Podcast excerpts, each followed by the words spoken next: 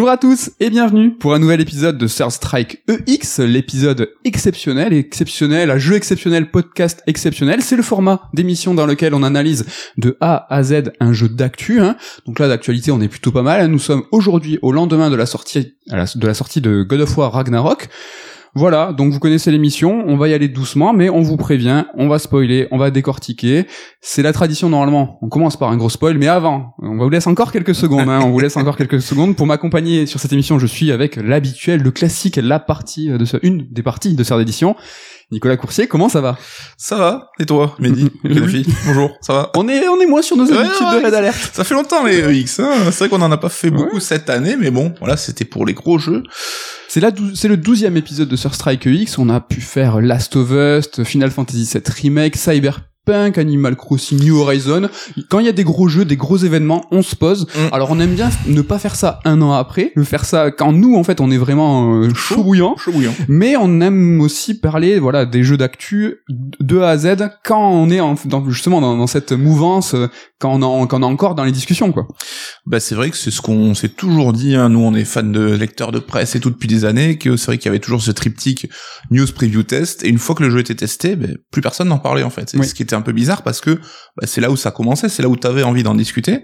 Et bah, c'est pour ça qu'on a toujours eu nous cette envie bah, de parler des jeux d'une manière détachée, hein, donc euh, en spoilant et en allant vraiment en profondeur, ben, au moment où c'est chaud, où l'actu est chaude, et pas attendre peut-être des mois et des années. Quoi.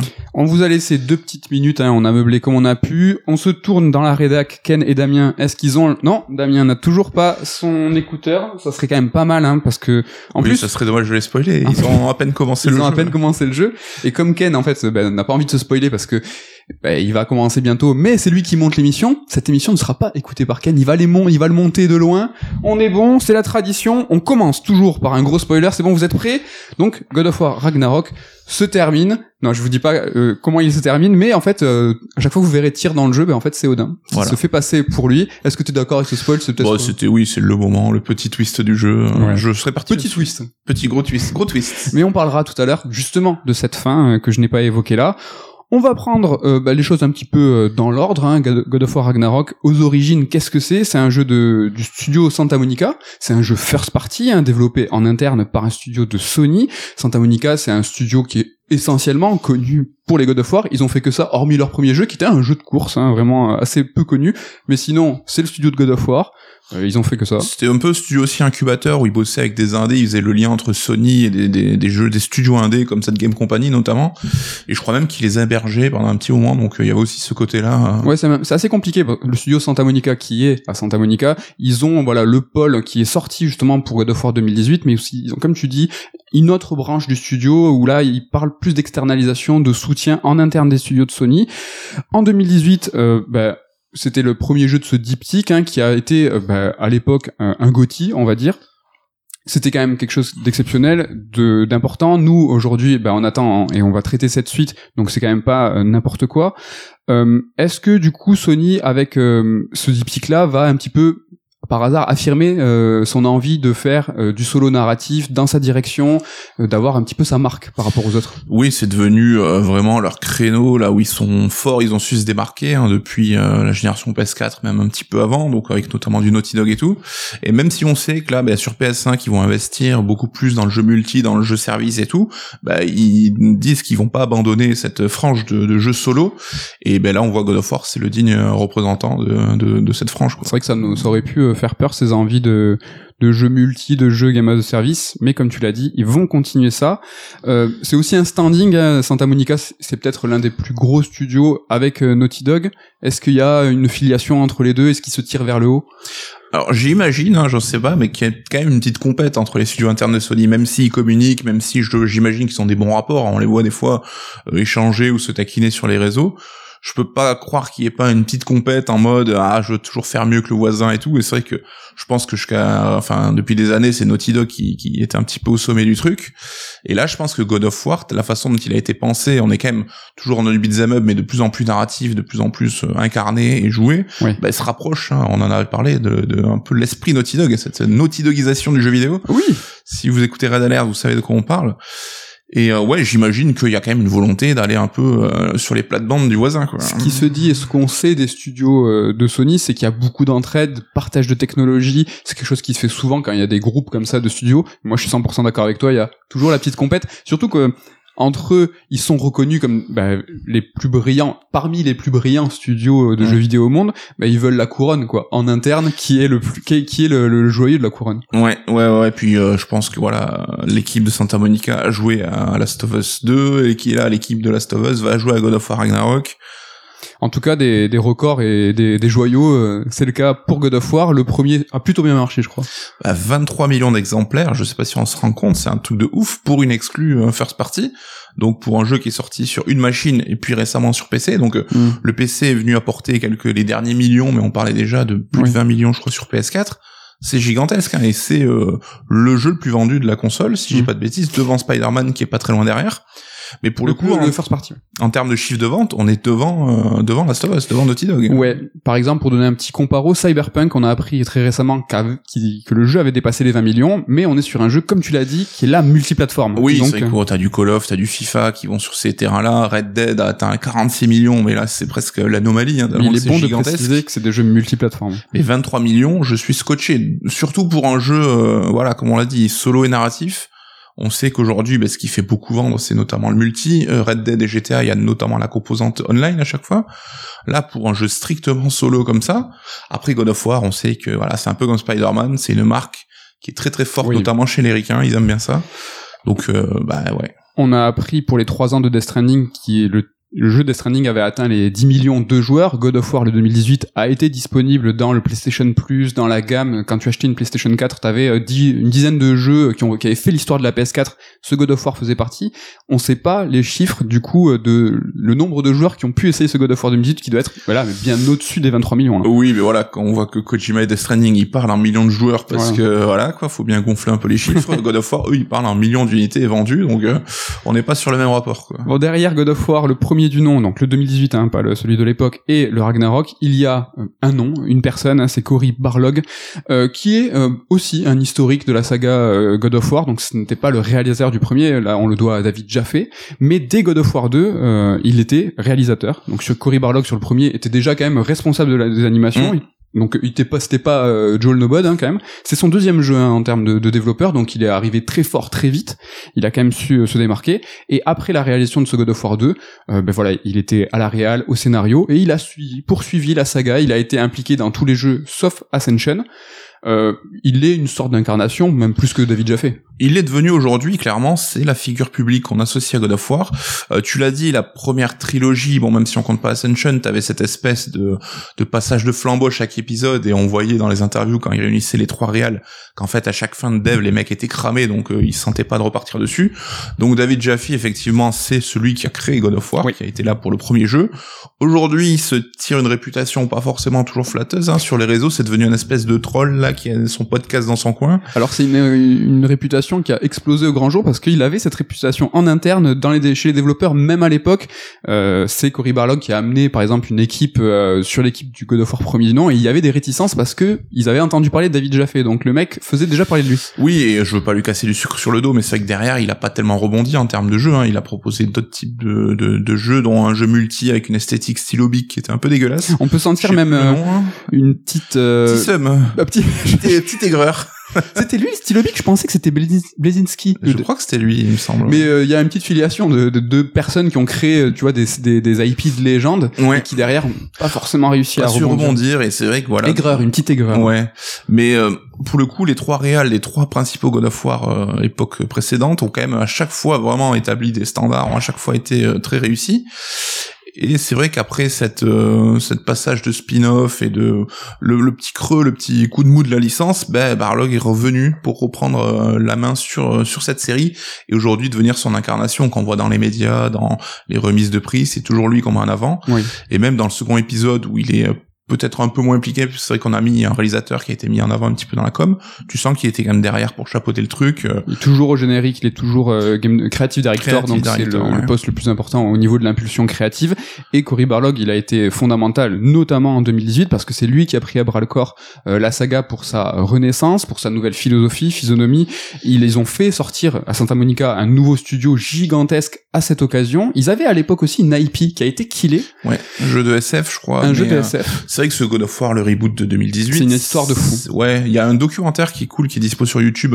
C'est un documentaire officiel, donc évidemment, faut prendre avec des pincettes. On nous montre bien ce qu'on veut nous montrer, mais qui est quand même très intéressant et on voit à quel point ils en ont chié parce que. C'est Rise, euh, Rise of quelque chose qui dure deux heures. hein. Ouais, Mm, mm. Rising Kratos, je crois un truc comme ça, et qui font le parallèle avec l'éducation justement de l'enfant et de Exactement. Kratos. Mais pour le coup, ce que je dis, c'est que c'est quasiment un nouveau jeu en fait, sorti de zéro et qui a impliqué bah, une, une pré-production et un développement comme si c'était une nouvelle licence, tellement que les choses avaient changé. Parce que pour le coup, il y a, on reste, euh, on garde juste Kratos par rapport à l'ancienne euh, trilogie, quoi, enfin l'ancienne euh, saga, quoi. En 2018, on l'a dit, le titre euh, a été élu jeu de l'année par les Game Awards. C'est un jeu qui a été sorti, qui est sorti en avril, donc plutôt début d'année, donc ce qui va montrer un petit peu à quel point il a marqué cette année 2018, parce que les, les Game Awards souvent vont célébrer les jeux de fin d'année, ceux qui sont bien en tête Ça, c'est le problème des cérémonies au global, quoi. au global. Donc là, on est sur Ragnarok qui sort en fin d'année, qui se place lui comme le jeu de Noël. Est-ce que on est euh, sur le blockbuster de cette fin d'année? Bah, en 2018, il avait été élu GOTY euh, devant euh, Red Dead. devant Red Dead, donc euh, de Red Dead 2 Red Dead 2, donc il y avait quand même eu euh, plusieurs gros jeux comme chaque année, on va pas se cacher. Et c'est vrai que cette année, il y a eu Elden Ring, Mm. mais effectivement, le banger, le gros jeu, le blockbuster de, ce second semestre, le gros jeu de Noël, hormis les éternels FIFA et Call of, bah, c'est God of War, quoi. C'est le blockbuster euh, triple A, voire quadruple, on peut en parler, mais par excellence, quoi. C'est vraiment le jeu qui va mettre tout le monde d'accord, vous allez voir les pubs partout dans la ville, c'est le gros, gros jeu de, de fin d'année, quoi. En parlant de pub et avant de rentrer dans le vif du sujet, on va faire un petit point sur la communication, le marketing, le lancement, le launch, comme on dit, de God of War Ragnarok. Comment ça s'est passé, Nico? Qu'est-ce que t'en penses? Alors euh, c'est vrai que euh, la communication a été assez discrète pour le jeu. On n'a pas eu beaucoup de trailers et même euh, des événements PlayStation organisés autour de God of War. On n'a pas eu euh, ce PlayStation Showcase, euh, enfin qui mettait en avant le jeu à, quelques encablures de la sortie. Mm. Or hormis le moment de l'annonce, je veux dire. Ce qui a été le cas pour les gros jeux Sony de cette, de cette année, notamment Horizon 2. Et c'est vrai que on pouvait avoir cette crainte, hein, comme on dit dans le jeu vidéo, quand tu parles pas de ton jeu ou que tu, tu ta com est un peu discrète, ça peut cacher quelque chose. Là, je pense, c'était surtout pour cacher les surprises potentielles et parce qu'ils avaient confiance, full confiance dans leur jeu. Enfin, quand tu succèdes à un titre qui s'est vendu à 23 millions, je pense que tu vas quand même assez confiant.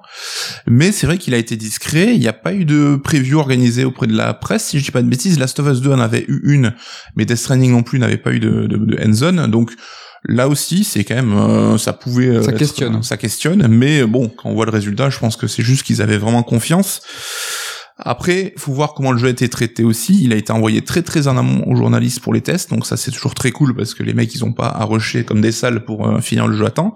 Et ce qui montre aussi souvent une confiance Ouais. dans le produit euh, là-dessus, parce que même s'ils a des NG de partout, t'as toujours des petits bruits qui vont euh, qui vont un peu se s'éparpiller. T'as le mot qui est un peu pas qui se passe de, de, de bouche à oreille.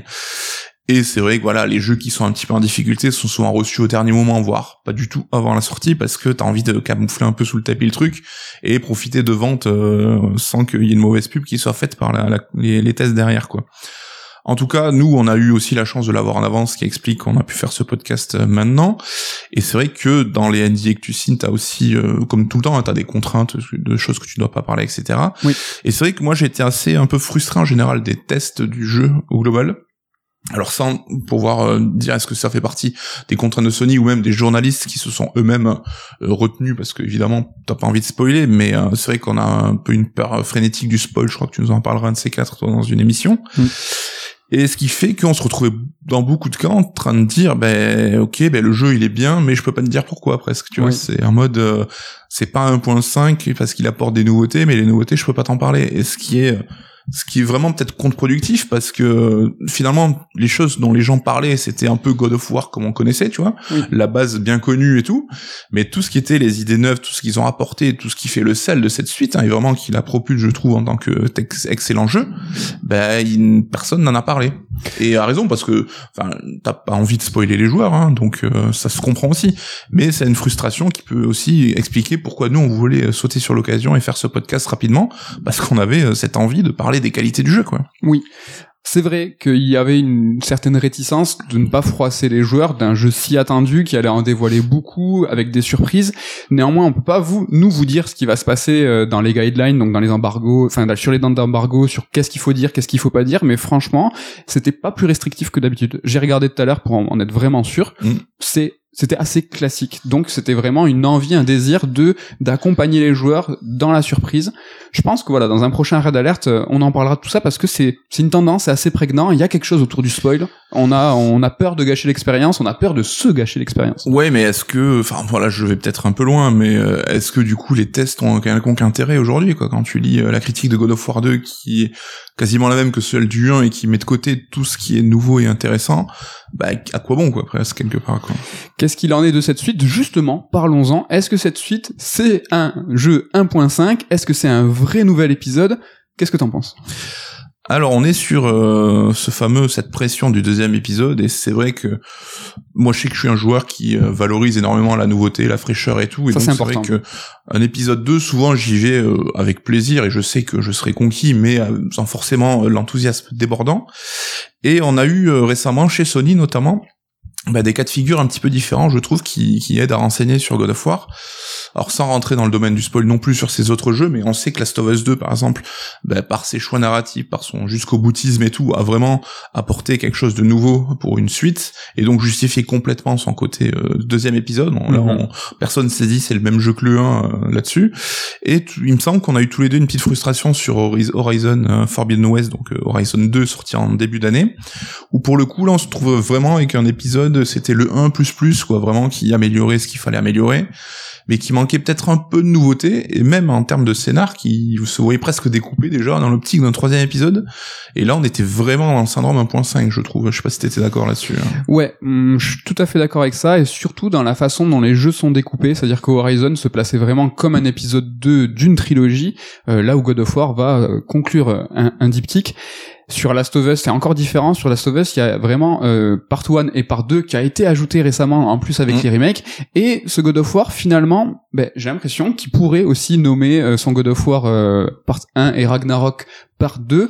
Alors la, la, la différence est subtile, mais j'ai presque envie de dire que Ragnarok est plus une suite qu'un épisode 2. Alors c'est bizarre à dire, mais quand tu attends vraiment un, je sais pas, Uncharted, Uncharted 2, tu es pas forcément dans une suite à la seconde près, et tu vas avoir des années qui sont passées certes en termes de développement, mais aussi au niveau de la narration, et tu vas avoir plein d'agréments au niveau mm. du gameplay. Tu as un vrai épisode 2 entre Uncharted. Je pense qu'Uncharted c'est plutôt pas mal. En plus c'est du first party. Oui, c'est une nouvelle aventure, des nouveaux personnages. Euh. T'as un vrai gap. Mm. Là sur God of War, comme Last of Us, ben on est sur une vraie continuité. Alors Last of Us 2 est assez franc hein, sur euh, des, des, prises de position narratives, mais là sur God of War, ben, le part 1 par 2 il aurait pu carrément coller parce qu'on est à la seconde près à la suite et au niveau ben voilà du gameplay de tout, on est sur un jeu qui a passé la seconde vitesse et mm. qui est en tout point supérieur au premier, mais qui reste vraiment dans une continuité, dans le même élan que le premier. Et je trouve que c'est presque une politique de Sony qu'on pourrait y retrouver parce que avec ce Last of Us part 1 par 2, ben God of War colle aussi, comme s'il y avait une petite ligne édito qui, qui commence à émerger. Ouais, et même encore plus que Last of Us, je trouve, c'est que les enjeux de God of War Ragnarok trouvent leur origine dans la dernière instant de l'aventure de God of War 1, ce qui est pas le cas dans Last of Us euh, à peu près. Donc euh, c'est vrai que t'as ce côté vraiment gros chapitre euh, qui est coupé en deux tout simplement. Et c'est vrai que on en rigolait parce que c'est un peu la fin des trilogies. c'est vrai qu'on a cette mode d'avoir des histoires racontées en trilogie, l'héritage de Star Wars et tout. Et là, ils ont dit dans le dev qu'ils s'étaient posé la question à un moment partir sur une trilogie comme euh, ça aurait été euh, imaginable à la base, hein, la première impression. Et finalement, ils se sont dit non, mais aujourd'hui, on fait des jeux qui sont développés pendant 4, 5, 6 ans. Le moment, si on veut raconter notre trilogie, ça va prendre plus de 10 piges. Euh, non, on va partir sur deux jeux, deux histoires qui vont boucler la boucle. Et voilà, on arrête la trilogie. Donc, est-ce que du coup, pour coller vraiment à ce que tu dis, les temps juste de remettre un petit peu en place comment se passe la suite des triple A, des quadruple A, qui peuvent expliquer ce choix de, bah, de pas forcément faire une trilogie, mais un diptyque, parce qu'au niveau de la production, c'est extrêmement compliqué. On est sur des développements qui bah, qui pèse des centaines de millions euh, d'euros, de dollars, euh, et tu doubles avec euh, le marketing. Un triple A, quand il fait une suite, t'as les fameux trois tiers. Donc tu prends ton jeu, quand tu fais ta suite, t'as un tiers qui vont être 100% des nouveautés. Donc la tiers du jeu, là vraiment, c'est des choses qui sont 100% nouvelles. T'as un autre tiers qui, qui va être là sur de l'amélioration. Donc tu vas prendre des éléments de, ta, de, ton premier jeu et tu vas améliorer, pousser les potards un peu plus loin, passer la seconde. Et ce troisième tiers, là, sera 100% du recyclage des éléments du premier jeu qui se retrouveront dans, le, dans, sa suite. Ça peut être des assets, des animations, ça peut être absolument de tout, de la musique. Et en fait, tout ça, c'est de l'optimisation, c'est pour comprendre en fait comment en fait la chaîne de production est réalisée et pour réaliser, et pour réaliser, nous en tant que joueurs, la prise de risque qu'est faire une suite d'un triple A. C'est vrai qu'il y a cette expression en, euh, en, anglais qui disent, euh, qui dit too big to fail, que est-ce que nous on imagine la suite de God of War, franchement ils y vont la fleur au fusil tranquille, évidemment que ça va se vendre. Mm. Il y a un chiffre qui, qui, qui, qui est un petit peu connu, c'est que si tu prends l'ensemble de l'industrie de jeux vidéo, t'as 5%, entre 5 et 10% des jeux qui sont rentables. Si tu prends toute l'industrie, donc il y a beaucoup de jeux indés, beaucoup de mecs tout seuls et tout. Après, ce chiffre, il est à revoir si tu parles uniquement des triple A. Il est un petit peu plus élevé. Quand t'es un triple A, t'as quand même plus de chances euh, de réussir. Mais imaginons, poussons vraiment à l'absurde. Imaginez que on vous dit, t'as 50% de chances de te planter. Que t'as, je sais pas, peut-être 250 millions de budget qui va couler. On en connaît des BioWare qui sont, qui sont plantés, des gros jeux. Là, Remedy a annoncé récemment que soit Alan Wake euh, Remaster Remake, qui est, tu vois, qu'il y avait une base. Donc une base de production, tu vois, la pré-prod, le prototypage, tout ça, t'as pas besoin forcément de le refaire. Mmh. N'a pas gagné un centime, c'est des millions. Donc, ça remet un petit peu, tu vois, la dimension de waouh. L'église au centre du village. Ouais. Ah, c'est vrai qu'on reparlait, on parlait de Red Dead 2 tout à l'heure aussi, mais euh, là on parlait d'un dev de plus de 1000 personnes euh, réparties entre les différents studios de Rockstar. Et il me semble, alors je le fais de tête, hein, donc je suis pas garanti à 100%, qu'ils avaient un objectif de rentabilité qui était au moins fixé, je crois, à 25 millions de jeux vendus. 25 millions. C'est gigantesque. Voilà, on dit God of War l'a même pas atteint encore ce chiffre le premier. Donc on est sur des sur des, des scopes aujourd'hui et des chiffres de, de la thune, c'est un truc de ouf. Ce qui explique aussi bah, ce crossplay. C'est-à-dire que là, on a tous envie, et on va vous parler des graphismes, d'avoir un jeu optimisé pour la PS5 qui va utiliser ce SSD, qui va être vraiment peaufiné pour cette machine. Mais imagine, tu fais 8 à 10 millions sur God of War Ragnarok, bah, tu Ah, vas oui, aller... oui. Tu vois, Euh, mais t'es, con- content quand même. le parc installé de PS5 était de toute manière pas encore assez mûr pour un tel projet et euh, évidemment qu'il ne pouvait pas faire autrement que du crossplay quoi, enfin Comment du cross-gen quoi. Voilà, comment tu vas chercher ces 25 millions de rentabilité Bon voilà, tout ça, c'est un petit peu technique, un petit peu des chiffres, mais c'est toujours intéressant un petit peu de, de, de replacer tout ça. Plus concrètement, est-ce que ce jeu nous a réservé des surprises? Est-ce que c'est finalement euh, la même formule ou est-ce que c'est juste, tu vois, euh, le jeu euh, en Saiyan 2, euh, il est juste plus fort? C'est déjà cool finalement. Bah il y a des surprises et euh, il y a des trucs cool, il y a des nouveautés, on va en parler au fur et à mesure, mais c'est vrai que la base, faut quand même se le dire. On l'a dit, c'est un jeu euh, cross génération qui reprend la suite du premier épisode. On n'est pas là pour un jeu qui va révolutionner le truc. On n'est pas dans le jeu étape à la Breath of the Wild ou Elden Ring qui va révolutionner le jeu vidéo. On est dans une suite qui reprend énormément du prédécesseur, mais qui fait tout mieux. Quoi. Voilà. Euh, Donc vous prenez n'importe quel point et vous passez la seconde. Il y a un point moi que on va sûrement réévoquer plus tard, mais peut-être que j'ai envie d'illustrer et sur un point sur lequel je me suis fait avoir quand j'ai commencé Ragnarok, c'est que j'ai fait les premières heures et puis euh, là, quand le, le monde s'ouvre un peu, quand j'en parlais à Redac, j'ai fait non mais c'est c'est un monde ouvert, euh, c'est complètement ouf. Et dans sa structure, en fait, c'est God of War premier du nom en 2018, mais vraiment un petit peu plus gros, un petit peu plus musclé, où t'as une structure très originale, où tu vas avoir en fait un monde linéaire et à la fin de ton aventure de où, en fait du coup tu vas finir ton cycle ton aventure sur ce premier monde ben là ça boum ça va s'ouvrir et là tu vas te retrouver avec toutes tes quêtes à faire et vraiment des mondes à chaque fois un petit peu plus un petit peu plus vastes. Et ça je trouve que ça illustre bien ben, ce passage à Ragnarok ce euh, Saiyan 2 pour le jeu est-ce que t'es ok avec ça? Euh, ouais, ouais, ouais, c'est vrai que en fait, ils reprennent la base qu'on on avait. Je crois que c'était autour, autour du temple de tir dans le premier épisode, la zone euh, en bateau, Ouais. et tu pouvais accoster sur différentes petites îles. Donc c'est ça le côté un peu ouvert. On n'est pas non plus sur un monde ouvert gigantesque, mais ils ont repris cette structure en fait et qu'ils ont décliné euh, à l'ensemble des niveaux, donc toujours des royaumes que tu explores. Et comme tu l'as dit, c'est que t'as ton niveau de scénario qui est linéaire, qui est une sorte de boucle en fait, et qui tu termines, qui va te ramener au début. Et à chaque fois, avant de passer au suivant, te propose d'aller euh, découvrir euh, une quête annexe dans ce monde un petit peu ouvert. Donc chaque niveau vraiment est organisé comme ça. C'est un poil euh, peu trop rigide, je trouve, la structure, où euh, ils reprennent tout le temps cette formule-là, mais euh, c'est vrai que ça permet de, de distinguer l'expérience euh, que tu veux narrative uniquement en quête principale si t'as envie, et ceux qui veulent un peu flâner et tout, ils auront aussi de quoi aller creuser. euh, Ouais. à En termes de scope, c'est impressionnant parce que à chaque fois tu te dis waouh, il y a le truc qui s'ouvre, la qualité graphique qui suit et tout. Moi, je trouve en termes de structure, je trouvais ça assez original, mais ça rappelle quand même le reboot de Tomb Raider qui était un petit peu comme ça. En tout cas, sur la trilogie, on a pu voir aussi cette même logique de désir, de linéarité, et à la fin de chaque cycle de narration, ouvrir un petit peu. Euh, J'y ai pensé en y réfléchissant, mais quand je jouais à Ragnarok, je me suis dit ah, c'est quand même assez original ce système de de bulles, tu vois, en disant hop, boum, ça explose. C'est vrai que Tomb Raider faisait ça, mais c'était dans le cadre de ton chemin, c'est-à-dire que Mm. ta bulle, tu passais forcément dedans, tu Ouais. pouvais choisir d'y passer plus ou moins de temps, mais c'était le chemin, le cheminement classique.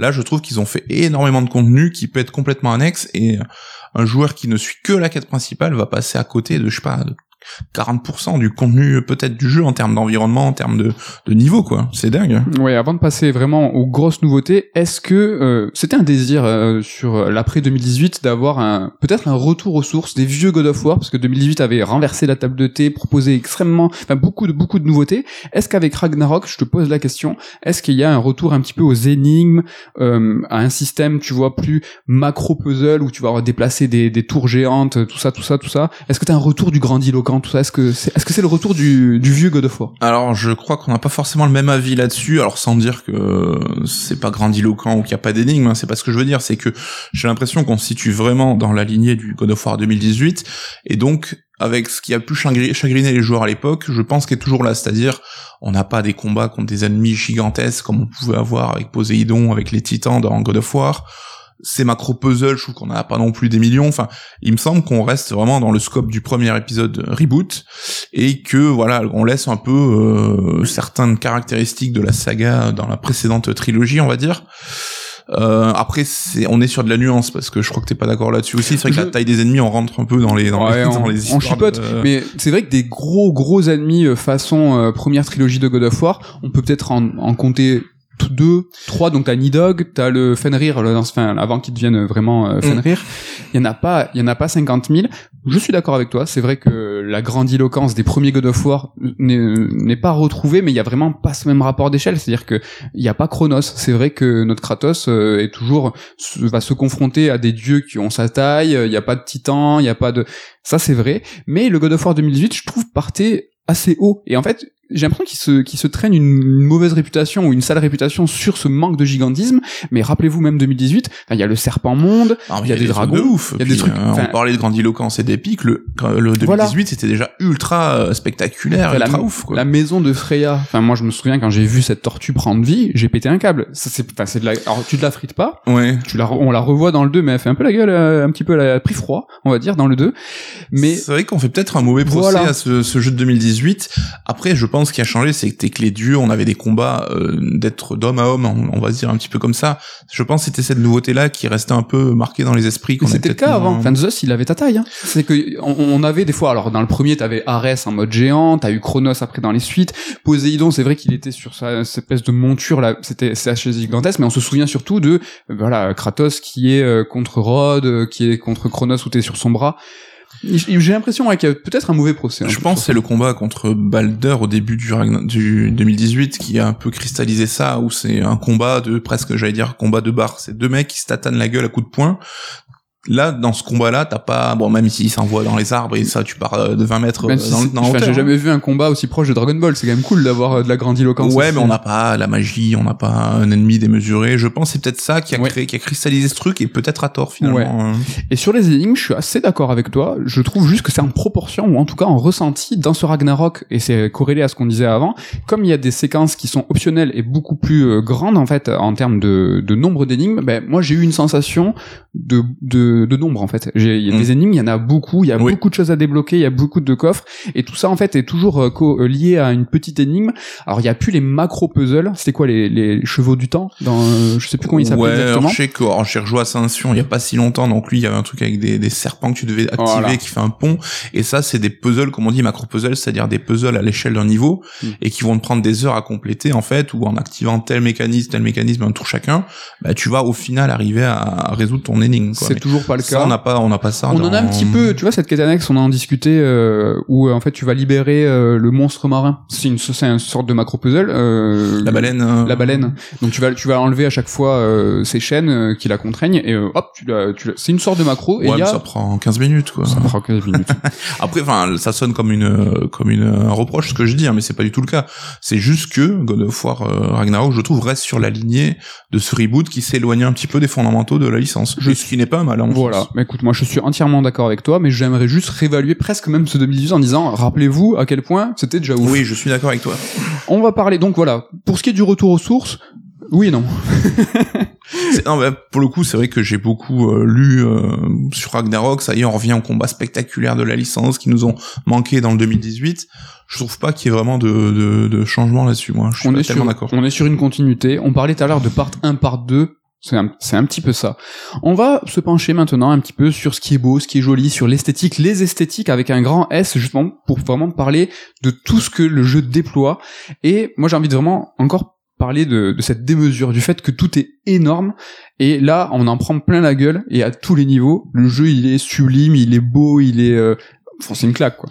On pourra dire ce qu'on veut, est-ce qu'il est techniquement impressionnant ou pas, on s'en fout, c'est que le jeu il est magnifique, et vraiment je suis pas du tout le mec moi à faire des captures tous les deux pas et tout, là je me suis retrouvé à bloquer sur des environnements et à faire des photos, enfin le jeu est magnifique, je pense que c'est euh, le jeu esthétiquement, euh, enfin parmi les plus beaux que j'ai vus, il est très très beau. hein. et euh, c'est varié en plus dans les environnements, dans ce que ça, ça, Donc là, ça dans- représente. Dans Ragnarok, on va visiter les neuf royaumes, enfin, ce qui n'était pas le cas dans, dans le premier. Est-ce que tu les as tous trouvés convaincants?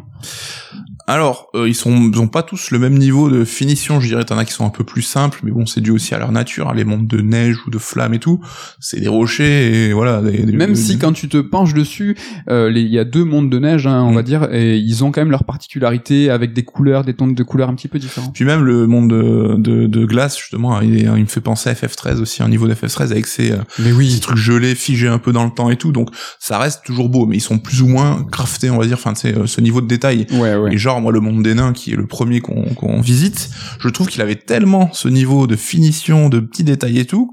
En plus, comme c'est des nains, ben, tout était plus petit. J'avais l'impression d'être dans un parc d'attractions, presque c'était trop propre. Chez les Hobbits, c'était. euh, Ouais, mais tu sais, genre, t'as l'impression que tu dois rien toucher parce que c'est trop nickel, c'est un petit musée, quoi. Alors, je trouve la, la comparaison excellente, d'autant plus que les nains ne sont plus là. C'est-à-dire que vraiment le village est vide, donc t'es- t'as l'impression d'être dans un parc d'attractions, Ouais. mais après coup, euh, un petit peu abandonné.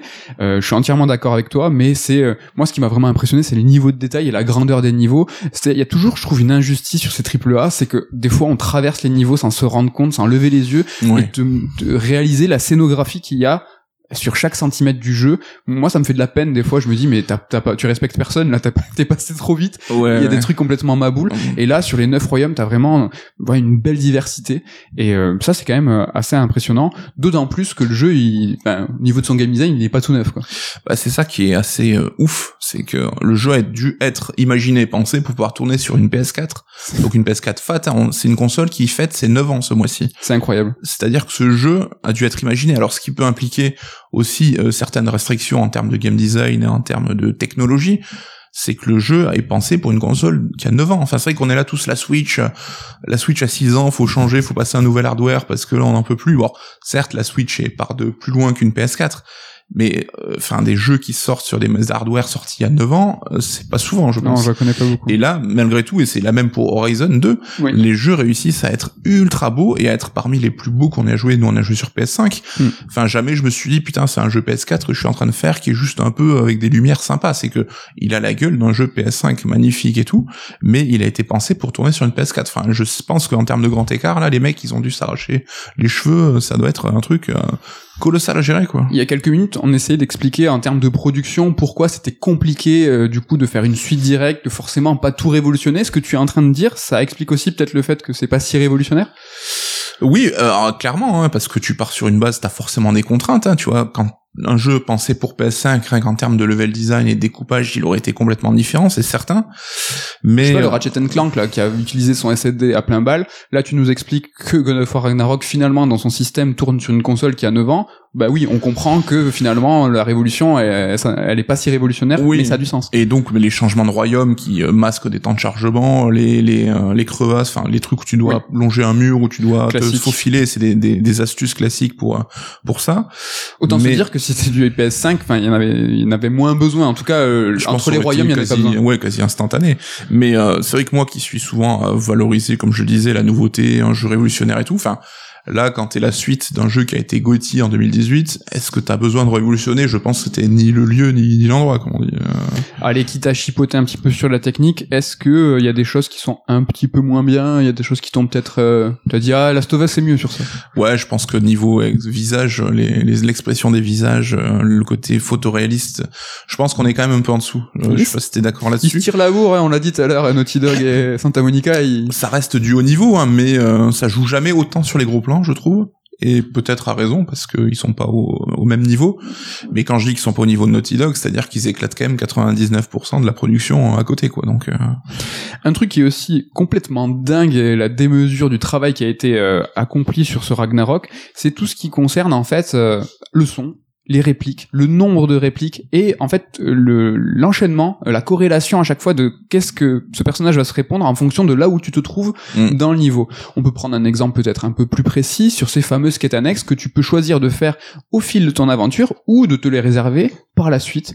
Et en fait, à chaque fois, le jeu va euh, a prévu le coup, les devs l'ont prévu le coup, on fait enregistrer des lignes de, dialogue, des portions de répliques qui vont faire la jonction. Et moi, mais j'ai essayé d'en fait de mettre euh, à défaut le système. Tu vois vraiment, par exemple aussi euh, quand vous vous baladez sur la pirogue, quel que soit le, monde, euh, ou sur le traîneau, tu as souvent Mimir qui va te parler, ou même Freya qui va raconter des histoires.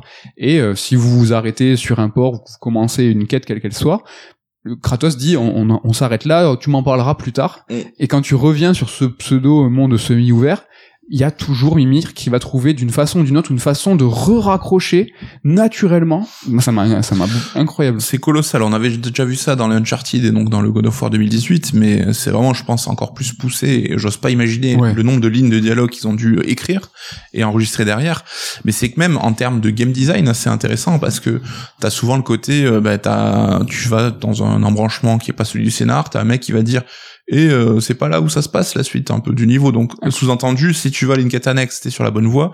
Si tu veux faire le niveau ben change de, de côté quoi. Ou euh, quand t'essayes de résoudre une énigme ils te disent ah mais non mais genre euh, mes flèches là pourront pas t'aider. Parce que donc en gros c'est pour t'indiquer que tu fais mal les choses mais c'est fait de manière assez naturelle je trouve parfois ils vont peut-être un peu loin quand on te dit presque les solutions de l'énigme alors que t'as à peine commencé à réfléchir. Sur le support aussi, c'est une mode ça dans les triple A. Ouais, et je trouve que c'était encore pire dans Horizon 2 où euh, Aloy t'es en train de grimper, en train de te dire tiens je vais faire ça, ça et ça alors que t'as même pas encore vu l'énigme qui est associée, t'as déjà donné la réponse. Là je trouve que c'est cool et en plus euh, c'est pas systématique. Il y a des énigmes où on m'a laissé galérer parce que j'y arrivais pas donc euh, je pense que voilà c'est mais euh, c'est c'est enfin là, ça fait partie des révolutions des jeux vidéo, des révolutions un peu silencieuses presque, qu'on se rend tellement pas compte c'est arrivé depuis des années, hein, c'est pas nouveau ce qu'on dit, mais c'est de plus en plus euh, présent. Et c'est vraiment ce côté qui va guider le joueur, notamment en termes de visuel, en termes d'effets, de lumière et compagnie, mais aussi à l'oral. Et ça rend ça d'autant plus naturel et tout que c'est un tour de force. Quoi. Oui, oui, parce que même les personnages vont te guider. On parle de son, mais pendant les combats, ils vont te dire attention derrière. C'était aussi le cas en 2018. Et en fait, tout, tout a du sens, c'est-à-dire que Mimir, en fait, il est à ta ceinture, sa tête est à la ceinture, donc c'est logique qu'il voit dans ton dos. Donc il y a toujours un petit peu ce souci du détail qui va en fait jusque au son, aux répliques. On fait le pont, hein, on parle le son, parlons de musique vite fait.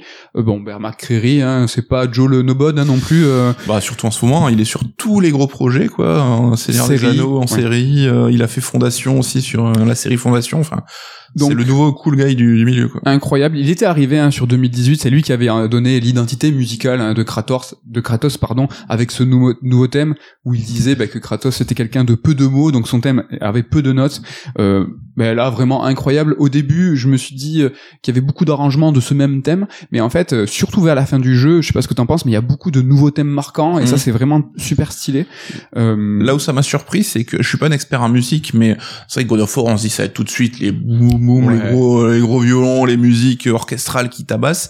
Et en fait, je trouve qu'il est plus dans la subtilité et on a ce côté un peu presque musique du monde où euh, chaque euh, royaume va avoir ben, ses instruments. Tu sens que c'est de la musique euh, palpable, tu vois, avec des instruments euh, que tu reconnais, enfin qui sont adaptés aux, aux ambiances et aux personnages. très folklore. Et Bear McCreary qui a même un petit rôle dans le jeu, on va le dire aussi. On le voit, bah, il a son, perso son personnage, euh, donc son instrument, hein, sa vieille la roue, là, où c'est un instrument frotté avec une roue en, en bois. Il a son personnage qui est un musicien, il a fait de la mocap, et donc ce personnage, c'est, euh, il s'appelle Reb, et donc c'est Bear en, en verlan. Si vous voyez la gueule qu'il a en vrai, vous pouvez pas louper le personnage dans le jeu parce qu'il a la même tronche. Quoi. Ouais, alors moi, Bear McCreary, je, je l'adore en tant que compositeur, mais je le trouve très sympathique, il est ultra beau gosse, il a ses petits cheveux longs, son petit bouc là, je le trouve très sympathique, et là, ça fait plaisir de le voir, en tout cas, moi, c'est un Mais personnage tu que sens qu'il est investi dans les projets. De ouf. tu te dis, il est tellement occupé que c'est bon, quand tu fais la série euh, Ring of Power, God of War 2, tu le traites par-dessus la jambe. Mais non, le mec reste impliqué dans les projets pour lesquels il bosse, enfin en tout cas pour l'instant. Ouais, ouais. Et tu sens que sur God of War, il fait partie de cette Ah ouais. équipe. Tu sens qu'il y a une espèce de noyau qui s'est constitué là-dessus et que les clair. mecs,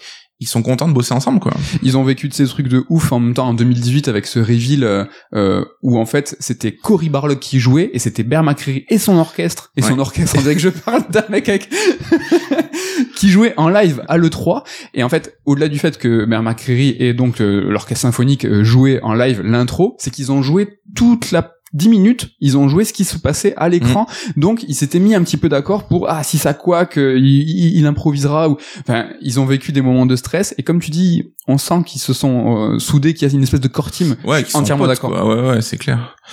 donc là on a été quand même euh, assez euh, élogieux on va dire pour l'instant. Il est temps peut-être de mettre un, un petit bémol et de parler de plein de trucs et plein de trucs c'est trop il y a eu trop il y a plein de choses il y a trop de trop dans ce dans ce God of War Ragnarok un mal un petit peu de l'époque euh, quelque chose qu'on peut voir euh, je sais pas même dans Horizon euh, où en fait les, les jeux proposent des systèmes, des systèmes dans les systèmes. Là, par exemple, dans God of War Ragnarok, on a évidemment notre armure hein, qui est en trois pièces. On a des reliques, on a des super coups forts, des super coups faibles. On a, euh, on peut augmenter la puissance de notre arme élémentaire, que ce soit le feu ou euh, que ce soit la glace.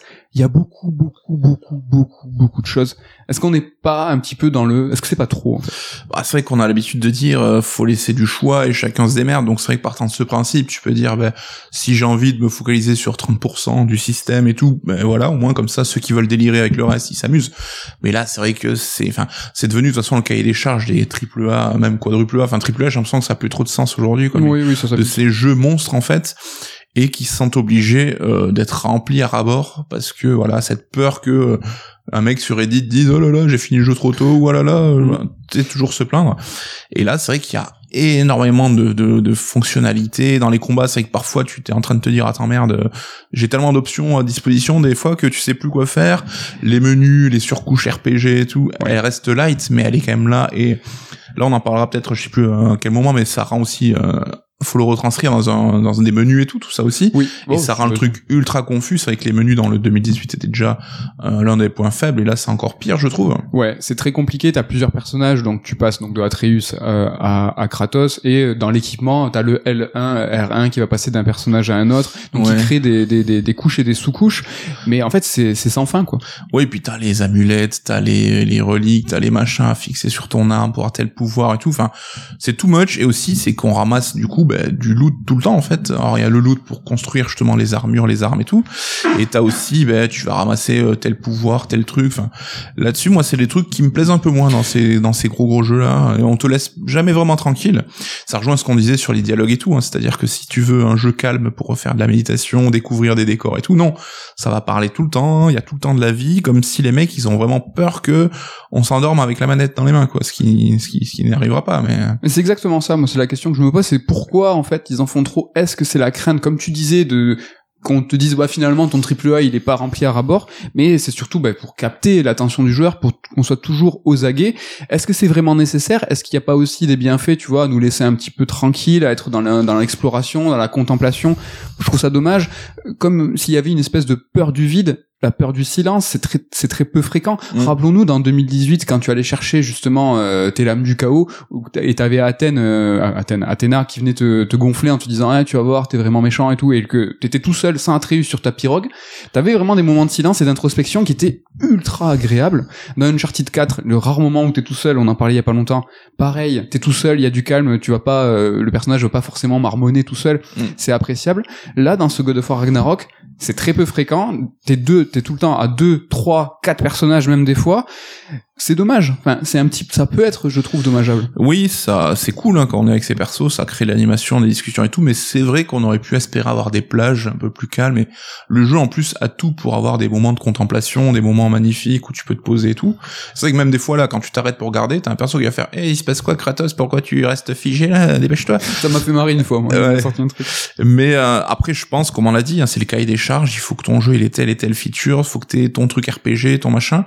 Et c'est aussi, ça devient des, des clés de marketing aussi à Ouais. vendre aux joueurs en mode, tiens là c'est mon petit trailer de 3 minutes pour présenter le système de combat, tiens tra- le trailer pour présenter le système d'évolution.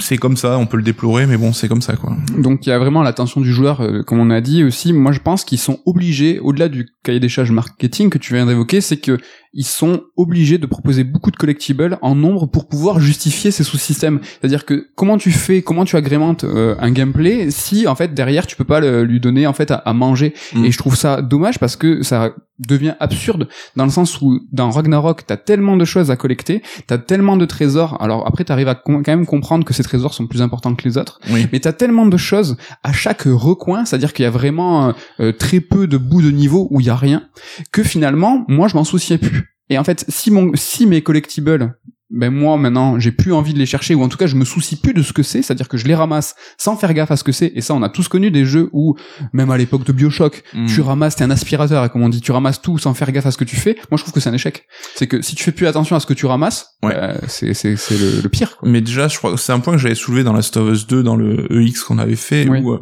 je trouvais dommage qu'on ait ce côté euh, loot, même à côté de scènes très très fortes émotionnellement. La partie reprend, on te met face à du loot pour pouvoir euh, upgrader tes armes et tout. Et. God of War, c'est encore plus, encore pire. Ça, c'est un petit peu dommage. Quantité et tout. Il y, a, il y a même des objectifs cachés qui, alors qui sont euh, quasiment euh, en fait transposables à des, euh, des des succès. Je sais pas si en fait tout est calculé. Tout Ouais. est, Ouais, Quoi mais là, tu- c'est tous les mouvements, tous tes coups. C'est-à-dire, par exemple, tu vas faire un coup particulier avec une arme, Ouais. et ils vont compter combien de fois tu le fais, Ouais. et tu vas augmenter, augmenter de niveau pour avoir le niveau bronze, le niveau argent, le Ouais. niveau machin. Alors, ce qui est cool, c'est que ça a quand même une incidence, c'est-à-dire que ce coup-là, au bout d'un certain nombre d'utilisations, tu pourras débloquer un truc, tu lui ajouteras une petite Une nuance spec, à ce coup, voilà, il sera plus fort en attaque ou aura un dégât élémentaire plus important. Donc, ça a quand même une finalité quelque part, mais qui est assez euh, minimale, on va dire. Mais c'est vrai que t'as toujours ce petit pop-up à chaque fois, bam, euh, machin de bronze euh, décroché, vous avez éclaté tant d'objets de vie. C'est ça, c'est quand tu dis que quand je dis que tout est calculé et quand tu, tu évoques le fait que c'est des coups spéciaux, ça va au-delà. C'est que par exemple euh, dans Ragnarok, t'as des pots qui pendent euh, et donc ça va calculer le nombre de pots que tu vas casser. Et en fait, tu vas avoir des succès si par exemple tu as détruit tous les vases. Ça n'a, moi, ça m'a vraiment fait penser à Forza Horizon où euh, par exemple tu conduis bien, t'as un succès, tu te craches, t'as un succès, tu tournes à droite, t'as un succès. À un moment, c'est comme les loots. En fait, si tu donnes, si tu fais perdre la valeur aux choses et que tu es récompensé à chaque seconde, ben en fait ça donne l'effet inverse quoi. Et là c'est exactement un petit peu ce qui se passe. Ouais, mais surtout, je trouve t'as l'impression d'être monitoré à chaque fois. On sait que Oui, les c'est jeux, ça. ils analysent tous tes inputs et qu'ils envoient des infos de ouf, mais là, t'as l'impression que chaque truc que tu fais, t'as un mec qui te donne des bons points derrière, t'as un dit, euh, lâchez-moi la grappe, quoi. Ouais. Bon, il y a trop de trop. Est-ce que le, parlons de la longueur du jeu. Est-ce que le jeu, il est trop long? Est-ce que le jeu, il est équilibré? Alors ça, ça va être un débat. J'avoue, je n'ai pas de réponse toute faite à cette question. Ça dépend de comment tu l'appréhendes, peut-être? Alors oui, je, enfin là, on fait clairement partie nous de ceux qui ont eu le jeu en avance et qui l'ont fait sur un temps réduit. Et euh, je si pense que je pense que ça peut être un problème aussi pour les testeurs parce que t'as toujours Ouais. cette euh, la deadline, l'épée de Damoclès au-dessus de la tête. Ouais. Je pense qu'un joueur qui va jouer au jeu normalement euh, sur un mois, j'en sais rien, tu vois, je veux pas euh, chacun sa façon de faire, hein, mais Mm. qui va un peu prendre le temps et tout, j'ai j'ai l'impression qu'il est calibré parfaitement là-dessus. quoi. Oui. C'est vrai que moi, quand je l'ai fait, alors j'ai fini le jeu en 30 heures, on va dire. Oui. En faisant quand même pas mal de quêtes annexes. J'ai j'ai senti un petit ventre mou en termes de rythme. Donc euh, t'as quand même une montée en pression, t'as le début qui est là pour te replacer les enjeux et le gameplay. Je trouve qu'il y a une montée en pression jusqu'à Asgard, on va dire, Oui. le niveau avec euh, avec Atreus. Et après t'as un petit ventre mou où ça va être tiens, ben va chercher ça, tiens va activer tel truc. Et c'est vrai qu'on va repasser par des niveaux qu'on a déjà visités dans le jeu. Ça, c'est un truc qui me saoule au global. Est-ce qu'on était obligé? Alors, c'est toujours des, on repasse euh, par des lieux détournés avec des raccourcis. On voit, c'est jamais exactement la même chose. T'as toujours des petits twists et tout. Mais j'ai l'impression qu'on aurait pu s'épargner ça et gagner peut-être 2-3 heures. Mais bon, là-dessus, c'est on chipote quand même. On chipote. Le, le studio avait communiqué euh, sur 20 heures la quête principale, 20 heures de quête annexe. Euh, pour toi, tu dis que jamais c'est faisable moi je pense que mais il faut les prendre au pied de la lettre. C'est-à-dire que tu commences ton jeu et tu ne fais que les quêtes principales. Moi j'ai fini le jeu un peu plus de 27 heures. Je pense clairement que comme j'ai vraiment au début vraiment poncé les quêtes annexes 7 heures de quêtes annexes ne m'étonne pas du tout. Et là j'en suis euh, alors je l'ai pas maxé je l'ai pas platiné évidemment mais euh, je suis à 37 37 heures de jeu et euh, vraiment, euh, je pense qu'en 3-4 heures, je l'ai fait. Je, je, je, le finirai. Alors, euh, je, bon, il y aura forcément des mecs qui vont speedrunner, mais finir le jeu, même en traçant tout droit en 20 heures, ça me paraît quand même audacieux. Après, oui, mais ça, c'est pas la bonne façon de faire? C'est que si tu fais que tes quêtes principales, et que à jamais, à une seule seconde, tu te soucies d'une quête annexe, même mm. par exemple, tu sais, les coffres qui vont... T'as des coffres qui sont un peu plus compliqués, où il, il faut trouver trois signes. C'était aussi dans le 2018. Mm. Alors, c'est où tu vas enflammer des, des, des, des bras zéro, là, ou alors tu vas mettre euh, des cloches. Cela, c'est des coffres plus durs qui te donnent ou de la rage en plus ou euh, de, la, de, la, de, la, vie. Mais ça, en fait, je pense que c'est clairement considéré comme de la quête annexe. C'est que si tu t'arrêtes pas une seule seconde sur ces trucs, ouais, franchement, tu t'arrêtes pas pour regarder le paysage et tout. tu t'arrêtes pas. Ok. Mais bon, ce qui est cool, ce qui est positif, c'est que justement le jeu réussit toujours à t'inciter à faire ces quêtes annexes là, c'est te donner envie de les faire. Et bon, il y a toujours des quêtes annexes un peu nulles, hein, genre trouver neuf fleurs dans tous les royaumes ou buter les corbeaux d'Odin. Encore, il y en a pas non plus des millions, donc ça reste faisable mais il y a surtout des quêtes annexes qui sont super bien pensées, imaginées, et qui n'ont pas à rougir face au fil rouge du scénario. Et ça, c'est quand même un gros point positif. Ouais, ouais, même à se demander euh, vraiment si des fois c'était pas inclus. Moi, je savais pas où j'étais, si j'étais dans de la quête principale, de la quête annexe. Ça, c'est vraiment un truc qui était qui, est, qui est assez notable. Euh, voilà, on parlait de tout ce qu'il y a à faire en annexe. Le, le post-game, euh, donc moi je le trouve vraiment très très bien, très consistant. Euh, Là, euh, par exemple sur les Valkyries, le premier, euh, il, y a, il était, il était bien chaud. Là, je le trouve un petit peu plus jouable. Alors, c'est les berserkers. Hein, mm. il, y a, il y a plus de berserkers que de Valkyries à faire. Je le trouve plus accessible. Mais en fait, sur la densité de choses qui nous sont proposées, euh, les nombres de quêtes annexes qui vont s'ouvrir en fonction de, enfin, dans votre exploration. C'est-à-dire que ne croyez pas que dans le monde et dans le menu qui vous donne accès au monde, on vous dit il y a trois quêtes annexes. Non, non, non, il y en a bien plus. Il y a cette fameuse gifle hein, sur le cratère. Hein, donc une des quêtes annexes, je pense que tout le monde fera à la fin quand vous suivez euh, ce chien chien cochon là. Oui, alors nous on a découvert un post game et du coup qui peut s'activer avant, mais c'est carrément une zone immense et quasiment presque ouverte aussi, on peut le dire, une grosse partie qui est ouverte et qui vient se débloquer alors que tu penses avoir fait le tour du jeu et qui qui a le même contenu, on va dire, qu'un niveau euh, classique et qui a au moins, enfin, là vraiment le post-game, je pense qu'il faut appuyer dessus, c'est qu'il est ultra bien pensé et t'as beaucoup de contenu, même du contenu scénaristique intéressant, Incroyable. qui se débloquera après coup. Et en fait, quand le jeu est fini, il est pas fini, quoi. La structure même de, cette dernière zone, le, le, cratère est, est rigolote, hein, un petit peu différent. Il y a, bon, il y a pas du Monster Hunter, mais je l'ai vu, hein, ce fameux dragon, il est bleu, il est gigantesque. Et euh, non, franchement, ça c'est rigolo. Il y a même une petite tentative un petit peu différente dans la dans la structure. J'ai dit que les berserkers, ils étaient plus jouables que les Valkyries en termes de difficulté. Est-ce que tu as trouvé ça euh, juste comme il fallait, un peu dur Alors, je vais nuancer, c'est vrai qu'on en avait discuté, je t'avais dit, pour moi, le jeu, il a la bonne difficulté en normal, enfin, qui me correspond, c'est-à-dire que il est pas difficile, mais tu dois toujours être quand même un peu concentré. Tu peux pas faire euh, un boss euh, en te grattant l'oreille c'est faut toujours être un minimum impliqué. Donc sans dire qu'il est dur, il est quand même un minimum exigeant. Voilà, faut quand même être concentré, utiliser ses coups, tout ce qu'on l'arsenal qu'on a mis à ta disposition. Ça, je trouve ça très bien. Mais c'est vrai que justement le post game, euh, comme je l'ai euh, fait après, enfin certaines zones qui auraient peut-être pu être euh, expérimentées avant, je les ai faites après le jeu. Je trouve que tout le contenu post game, je lui ai roulé un petit peu dessus quand même malgré tout. T'as pas fait les berserkers Je pas fait les berserkers. C'est vrai que ça m'intéresse pas, mais bon. Mais je vois ce que tu veux dire et ça aussi c'est une problématique des zones ouverte et accessible à deux moments différents. Et ça quel que soit le jeu même euh, tout Elden Ring qu'il est c'est une problématique hein. si tu te t'aventures dans une zone où t'es censé être là beaucoup plus tôt bah, tu vas rouler sur la zone. C'est toujours c'est un peu plus compliqué. Ouais mais c'est vrai qu'on a l'habitude un peu d'avoir le post game qui est là pour te t'arracher les cheveux d'être toujours un peu compliqué. Là c'est vrai que bon c'était plus la balade mais ça restait quand même très très cool. C'est un petit peu plus tranquillou. Là on a parlé surtout voilà de longueur de trop de trop. Est-ce que le jeu n'en fait pas trop? Moi je trouve qu'il y a un élément où il y allait avec mesure, c'est le nombre d'armes. Donc euh, sur le premier, on avait euh, la hache et en second temps, après 10 heures de jeu, les lames du chaos avec les souvenirs, le côté pincement au cœur et tout qui faisait super plaisir. Là, on se retrouve avec un Ragnarok qui nous propose trois armes. Donc on a une lance avec un gameplay vraiment stylé, on va en parler plus en détail. Moi, ce que je veux dire et la transition que je veux faire, c'est que sur certains points, ils y sont allés avec mesure. C'est-à-dire que là, on aurait pu être dans ces vieux God of War où tu te retrouves avec plusieurs armes, les points d'Hercule et tout machin, où c'est un petit peu euh, nawak. Et quelque chose qui est très commun au, au beat'em up, hein, c'est que tu as beaucoup d'armes, beaucoup de choix. Les DMC, c'est le cas. Là, ils nous ont proposé deux armes sur 2018, trois armes sur Ragnarok. Ils y sont allés avec mesure. Chaque arme est ultra personnalisé, euh, euh personnalisé, euh, euh, tu vois vraiment avec leur moveset, euh, les, tu vois les trucs qu'il faut, mm. ils en ont pas fait trop. Et j'aurais aimé que tout le jeu soit comme ça, vraiment des apports contrôlés mais conséquents. Et là, c'était, c'est le cas sur le gameplay justement. Ouais, bah je suis carrément d'accord. C'est vrai qu'on sort de Elden Ring ou même de n'importe quel Assassin's Creed récent où t'as des, des des dizaines et des dizaines d'armes. Là, c'est peu mais c'est de qualité quoi. C'est à dire que tu l'as dit chaque arme va débloquer une façon presque de jouer à chaque fois en plus ultra jouissive, ultra euh, gratifiante, ultra plaisante à faire. Et vraiment, euh, moi je me suis amusé à utiliser les trois armes constamment en fait. Déjà quand tu trouves la lance, c'est un moment plus de la moitié du jeu, donc t'as cette fraîcheur, cette nouveauté, alors que depuis le début t'avais les deux mêmes armes que dans le premier épisode. Mais à chaque fois, je me suis jamais lassé des combats.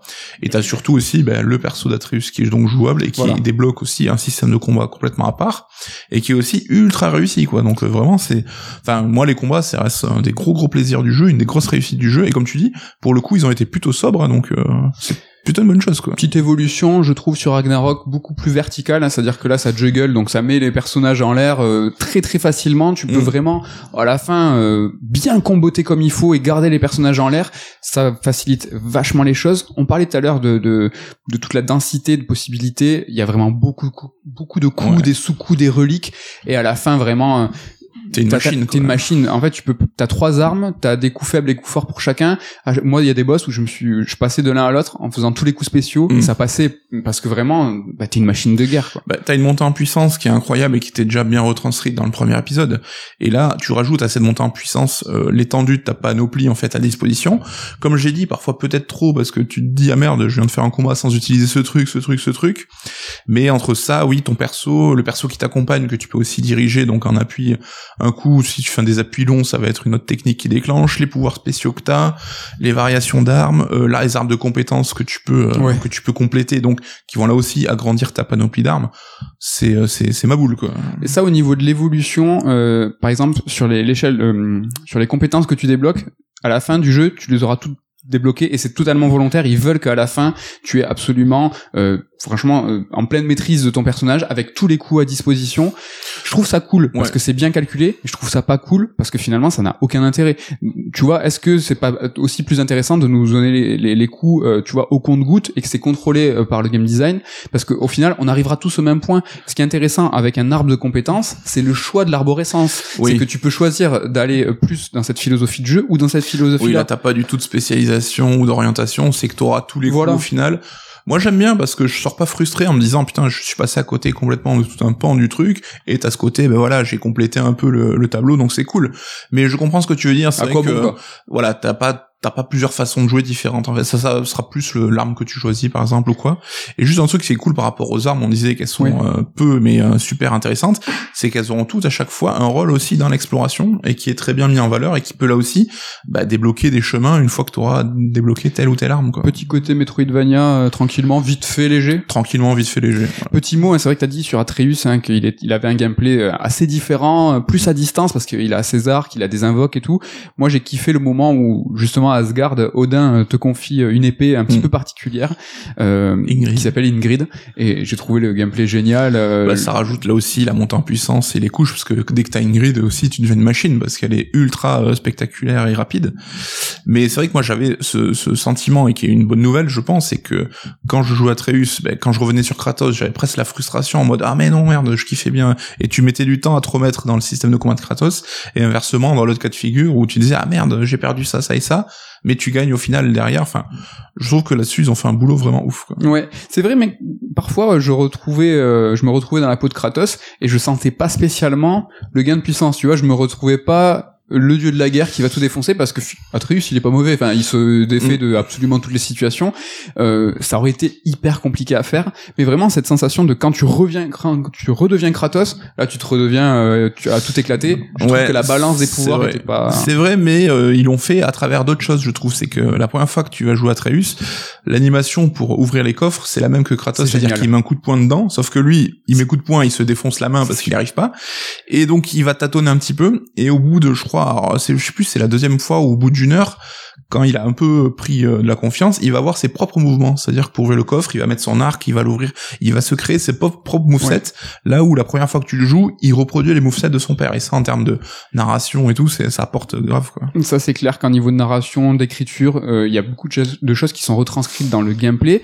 Avant de se pencher là-dessus, j'ai une question un petit peu à te poser. C'est là, on va faire un gros segment sur l'écriture et la narration, alors qu'on est en train de parler d'un beat'em up 3D. Est-ce que c'est pas chelou?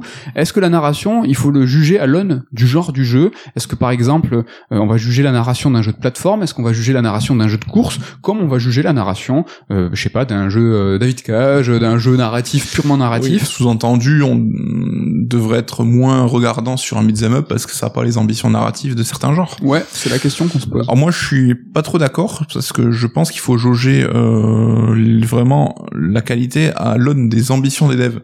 Par exemple, tu prends le roguelite, c'est-à-dire roguelite qui vont être sans scénario, ça sera juste la boucle de gameplay, et t'as un jour, bam, Hades qui arrive avec, euh, qui ajoute de la narration, de l'écriture en roguelite, et qui, qui fait kiffer tout le monde. Oui. Donc je pense que c'est euh, l'ambition des devs, tu Oui. peux créer, euh, tu peux aller chercher partout dans tous les quoi. domaines de jeu, dans chaque genre, tu peux aller pousser, tu peux faire un shoot 'em up narratif si t'as envie, pourquoi pas, rien ne t'en empêche.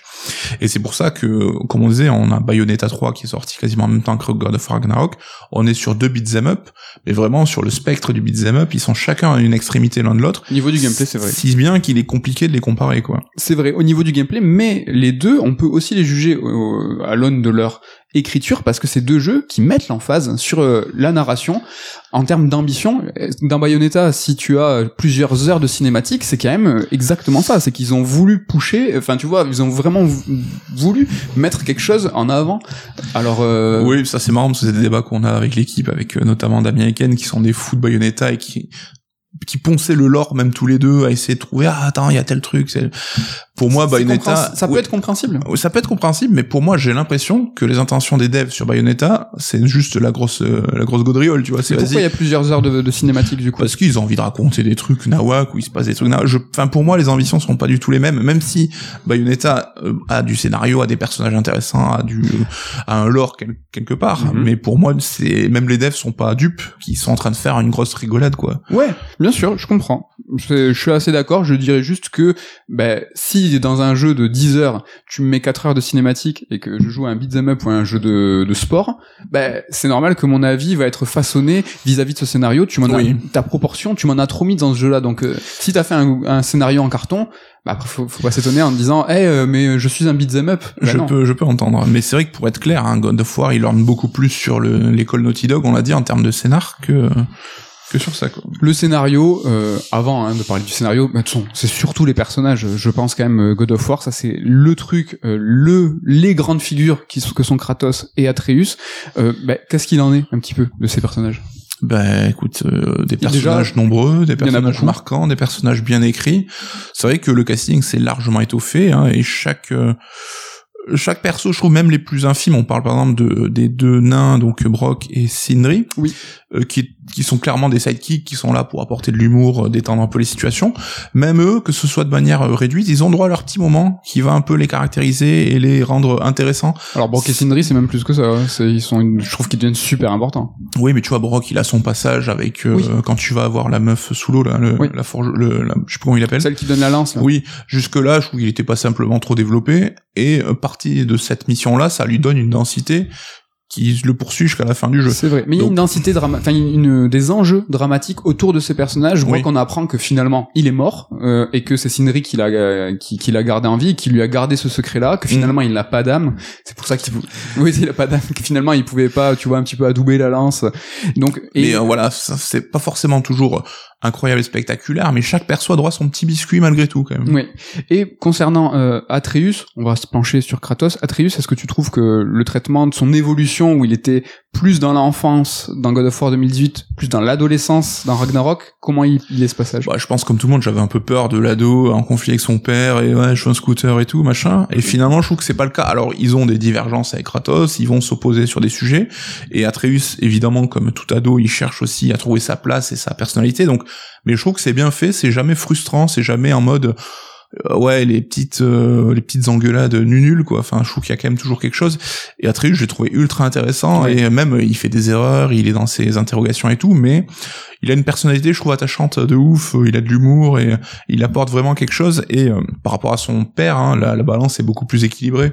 C'est pas tellement le père qui va éduquer le fils là c'est là on a vraiment un échange en fait des deux qui vont se, se, tirer vers le haut mutuellement quoi. Dans le 2018, il y avait aussi en fait cet échange. Il y avait vraiment euh, Atreus qui apprenait à Kratos euh, à être un, un, humain, et il y avait Kratos qui apprenait à Atreus à, à être un dieu. Mm. Là, cette évolution, euh, je trouve que dans 2018, elle est, c'est aussi le cas. Mais sur Kratos, je trouve qu'elle a encore plus d'emphase, c'est-à-dire que il les perd, ça y est, maintenant c'est euh, c'est entériné, et c'est la fin de l'éducation d'Atreus, c'est-à-dire que vraiment à la fin, euh, voilà, il va voler de ses propres ailes. Pendant tout le jeu, il fait ses propres choix. Il y a plein de fois où dans le jeu, il est euh, à Asgard, il fait ses il fait ses bêtises dans son coin, et il y a il y a plus euh, Kratos, et c'est presque en fait sa boucle, c'est que Kratos va redevenir tout seul, il va enfin il va redevoir en fait euh, conjugué avec euh, avec sa, nou sa, sa, nouvelle vie.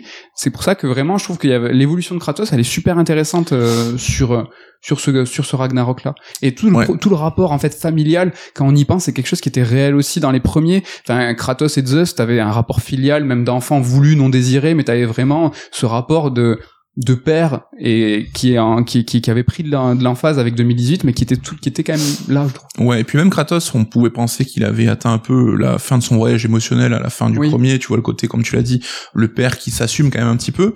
Mais là, on va avoir beaucoup de scènes, notamment ben, des, des flashbacks, enfin, où il revoit sa femme dans des, des- dans des Oui. rêves et tout, et tu, tu vois que même avec elle, il garde son côté bourru, et malgré tout, même s'ils ont un attachement, ben, ça reste, ça reste comme ça. C'est vrai que j'ai vu beaucoup de gens critiquer le premier en disant, non, mais boy, il est toujours en train d'engueuler son fils, c'est un peu caricatural. Mais bon, enfin, si on est un peu roleplay deux secondes, c'est quand même un mec qui a été éduqué par Sparte, donc qui a été pensé pour être un guerrier avec tout ce que ça implique de cruauté et de rigidité. C'est un mec qui a vu sa première famille en fait, euh, qu'il a tué lui-même, hein, donc euh, suite à des machinations machin. Oui. Donc je rentre pas dans les détails, mais c'est un mec qui a quand même tué sa propre famille et qui a qui s'est fait tromper par les dieux. C'est un mec qui était nourri par la rage et qui allait buter tout l'Olympe et notamment son père. Donc voilà, on peut vrai. comprendre quand même qu'il revient de loin émotionnellement. On peut pas lui demander de faire des hugs euh, dès le début, quoi. Enfin, Ouais, moi je suis d'accord avec ce que tu dis, mais même si euh, ces facilités d'écriture en fait du 1, euh, comme tu dis, le soit meilleur euh, ou euh, le, le boy, ils se sont rendus compte après coup que finalement ils étaient allés un peu fort, ils en ont fait une force, je trouve, du 2, parce que la, ça, son changement d'attitude, la façon dont ils ont retranscrit en fait euh, ces clichés, sa rédemption finalement, elle aurait pas été aussi forte si dans le 1 il avait pas été aussi cliché. ouais. Je Le, sais. fina- le- finalement le soit meilleur qui a été mais une blague hein, c'est devenu quasiment un même avec le boy ce qu'ils en font dans Ragnarok le, le fait que euh, être meilleur finalement c'est pas ce qui est important qu'il faut être dans la compréhension qu'il faut être dans la- dans l'empathie il y avait besoin tu vois de faire euh, ce côté très euh, radical euh, blanc noir tu vois pour pour que le 2 ait autant de force Ouais. Alors je sais pas si c'est euh, genre une erreur qu'ils ont voulu rattraper. hein. Je Moi je pense que c'est vraiment dans la continuité en fait. Hein. Oui. Donc euh, et que justement le soit meilleur, il prend une connotation différente bah, à l'aune de l'évolution du rapport entre les deux personnages. Donc, Oui. euh, mais oui oui c'est super intéressant et c'est vrai qu'il y a des scènes marquantes. On en parlera un peu plus tard aussi qui vont qui vont aller compléter là-dessus. Moi c'est juste le perso de Freya aussi. J'aimerais dire un mot que perso que j'adore, que j'adorais déjà dans le premier épisode. Là dans le 1 elle a son côté euh, son maquillage euh, qui qui qui a coulé évidemment parce qu'elle est voilà trop les larmes et tout et qui va aussi là trouver la force du pardon et tout enfin ça reste quand même aussi euh, l'ancienne boss des dieux quoi enfin la femme d'Odin Ouais. et je trouve qu'il y a une évolution qui est assez cool enfin je trouve le perso super intéressant aussi Elle était très importante dans 2018. Ils ont Mm. réussi à, à conserver un rôle aussi prégnant dans la suite. C'était pas évident, mais euh, ben voilà, cette rédemption, ce pardon est euh, avancé. C'est l'une des grandes thématiques. C'est ce que fait Kratos, c'est ce que fait tout le monde. Et ils ont su en fait incarner cette thématique dans plusieurs personnages, ce qui Mm. est pas forcément évident. Je pense que l'empathie et la compréhension, hein, c'est quelque chose qui est très important dans ce Ragnarok. ouais On a fait un petit pont tout à l'heure, euh, je sais pas s'il est euh, opportun, on va pas spoiler The Last of Us 2, mais il y a vraiment un rapport au point de vue, je pense qui est assez important. important. Euh, c'est quelque chose qui est assez... euh, on va pas dire à la mode, mais euh, l'empathie entre guillemets forcée dans le sens où on va te faire comprendre et on va te faire vivre ce que l'autre va, va vivre pour que tu puisses en, fait se mettre à sa place et comprendre en fait un autre point de vue. La mouvance, hein, on peut même tirer jusqu'à Star Wars 1 hein, qui va nous conter euh, l'histoire de Dark Vador, l'incarnation euh, du grand méchant. Ben là, on se dit ben non, mais c'était un petit, c'était un petit gamin à l'époque. Donc il est finalement pas si gentil, pas si méchant. Là, les Disney, ben, c'est en ce moment hein, les, les Cruella, les Maléfices, enfin comment ça s'appelle? Malé, Maléfique. Ces grands méchants qui sont pas si méchants. Ben là, dans The Last of Us, on nous fait comprendre en fait avec euh, un, twist de gameplay que je ne révélerai pas, une prise de, une prise de vue, euh, quelque chose, une empathie. Et eh ben j'ai l'impression un petit peu que dans Ragnarok, t'as aussi cette envie, peut-être moins affirmée, mais ce changement de personnage quand en fait on vit euh, les choix d'Atreus, ben, finalement on les vit mais aussi on les comprend. On va aussi passer du temps avec Odin. Et, alors Odin, je vais pas dire que je le comprends, mais la façon dont il s'exprime après la performance de l'acteur et le personnage qui est incroyable mais tu vas aussi voir que bah, lui euh, il a sa connaissance que lui il sait pas ce qui va se passer après la mort mais lui il a pas de mort parce que c'est mm. le dieu des deux le père de tout. Je vais pas dire que tu le comprends mais il y a cette envie j'ai l'impression de nous mettre dans la peau de l'autre. Oui après bon c'est un ressort narratif euh, éculé enfin éculé euh, qui, qui fonctionne quoi. Et c'est vrai que on le voit de plus en plus appliqué dans le jeu vidéo où t'as en plus la force de l'interaction qui vient évidemment euh, rendre ça dix fois plus puissant quoi. Mm, mm. mais oui enfin on est de toute façon bah, dans le créneau de on arrête un peu les enjeux manichéens comme on a connu pendant des années les méchants contre les gentils et on va explorer des voies un peu plus nuancées un peu plus subtiles et ouais effectivement c'est très cool les dieux on en parlera un peu plus tard c'est vrai que si vous êtes frustré là donc on parle pas de Odin de Thor et tout on développera peut-être un petit peu plus quand on parlera de tout ce qui est la mythologie et tout. Hein. On a parlé des duos, hein, donc on est des fois avec Atreus euh, et euh, on est des fois avec Kratos et Atreus, mais on change de duo très très souvent. Et en fait, la qualité la, la, la, la puissance des personnages fait que quand on change de duo, mais moi j'ai pas trouvé de régression. Par exemple, quand il y a le duo J'ai trouvé quasiment ce duo aussi fort que mm. quand euh, il est avec son père. Parce que Thor la caractérisation euh, elle est elle est mortelle il est aussi drôle il est aussi puissant. Et finalement ils ont réussi à, à pas faire de, de, de personnage au rabais. Ouais la composition des duos sert toujours un propos narratif. Et donc à chaque fois c'est qu'ils ont quelque chose à raconter euh, des émotions à véhiculer et une situation à faire évoluer. C'est vrai que quand t'as le parallèle enfin Atreus et Thor qui se baladent et que Atreus qui lui dit ah bon t'as la pression avec ton père? Ah ouais je peux pas imaginer ce que c'est d'avoir son père qui est un dieu qui ne reconnaît rien ça crée un, lien entre les deux que t'avais pas forcément imaginé de prime abord, donc c'est toujours très intéressant. Euh, il y a juste, je trouve, le perso d'un Gerboda que je trouve super cool et tout, euh, très intéressant et tout, mais qui fait toujours un peu pièce rapportée dans le scénar, qui apparaît et disparaît de manière toujours un petit peu pratique, et notamment à la fin quand elle sauve tout le monde. Bah, donc c'est un perso cool, mais je trouve qu'il est un peu trop en marge du reste en fait. Euh. Ouais, alors volontaire sûrement, mais le côté c'est magique cherche pas mais elle a vraiment ça dans le sens où euh, elle apparaît euh, comme par magie avec grâce à Fenrir elle va créer des failles spatio-temporelles à la fin elle sauve tout le monde. Mais elle a ce côté un petit peu à côté en marge qui mmh. fait que elle est vraiment caractérisée par bah, c'est une c'est une géante euh, qui est tu vois l'un des, des rares rescapés. C'est elle qui va confier les billes d'incarnation à Atreus. Elle a ce rôle un peu mystique en fait. Et je pense que tu vois le fait qu'elle soit un petit peu tu vois en marge ça lui donne un côté c'est un petit peu mystérieux. Est-ce que c'est facile? Est-ce que c'est essayer d'expliquer pourquoi ils ont fait les choses un peu différemment avec elle? Je sais pas. C'est vrai que pour revenir sur les duos, donc on a cette complémentarité à chaque fois euh, narrative, mais aussi en termes de gameplay. Là, on peut juste, je trouve, un poil regretter que euh, Atreus et Freya un peu les mêmes fonctions en termes de jeu quand les persos qui t'accompagnent. Ils remplissent les mêmes, les mêmes, euh, les mêmes besoins et donc ils ont un peu une approche, quitte à même avoir des animations identiques quand t'achèves certains boss avec l'un ou avec l'autre mais bon ça reste quand même toujours agréable jamais je été frustré en disant ah merde putain je suis avec ce perso avec moi et tout. Ouais, mais tout à fait compréhensible du fait que c'est elle qui t'accompagne pendant le post game mm. et donc du coup comme dans, pendant tout le jeu tu as Atreus bah, il fallait trouver en fait bah, une solution pour que bah, on puisse dupliquer ce duo et que ça ne se voit pas dans le post game post game qui est assez intéressant moins brillant que ceux de Rockstar en tout cas celui de Red Dead euh, mais qui est très efficace c'est à dire qu'il nous fait pas nous téléporter il y a une heure euh, au fait t'as pas fini le jeu vas-y. Là t'as une vraie continuité ça c'est intéressant. Mais c'est un vrai enjeu ça ces jeux justement qui aujourd'hui les jeux ne veulent plus s'arrêter à leur générique de fin on s'en est rendu compte et qu'ils sont toujours là pour que tu continues à jouer, hein, que ce soit par l'ajout de contenu ou par justement du, du contenu post-game qui se débloque. Mais c'est vrai que ça devient un enjeu, je trouve, d'avoir ce moment qui va te justifier pourquoi c'est pas fini. Et comme tu dis, Rockstar s'est fait un spécialiste de, de, de ah résoudre ça de manière très intelligente. Là où The Stranding avait un peu cédé à la facilité en mode ah revenons une semaine en arrière. Et ça c'est pas bien.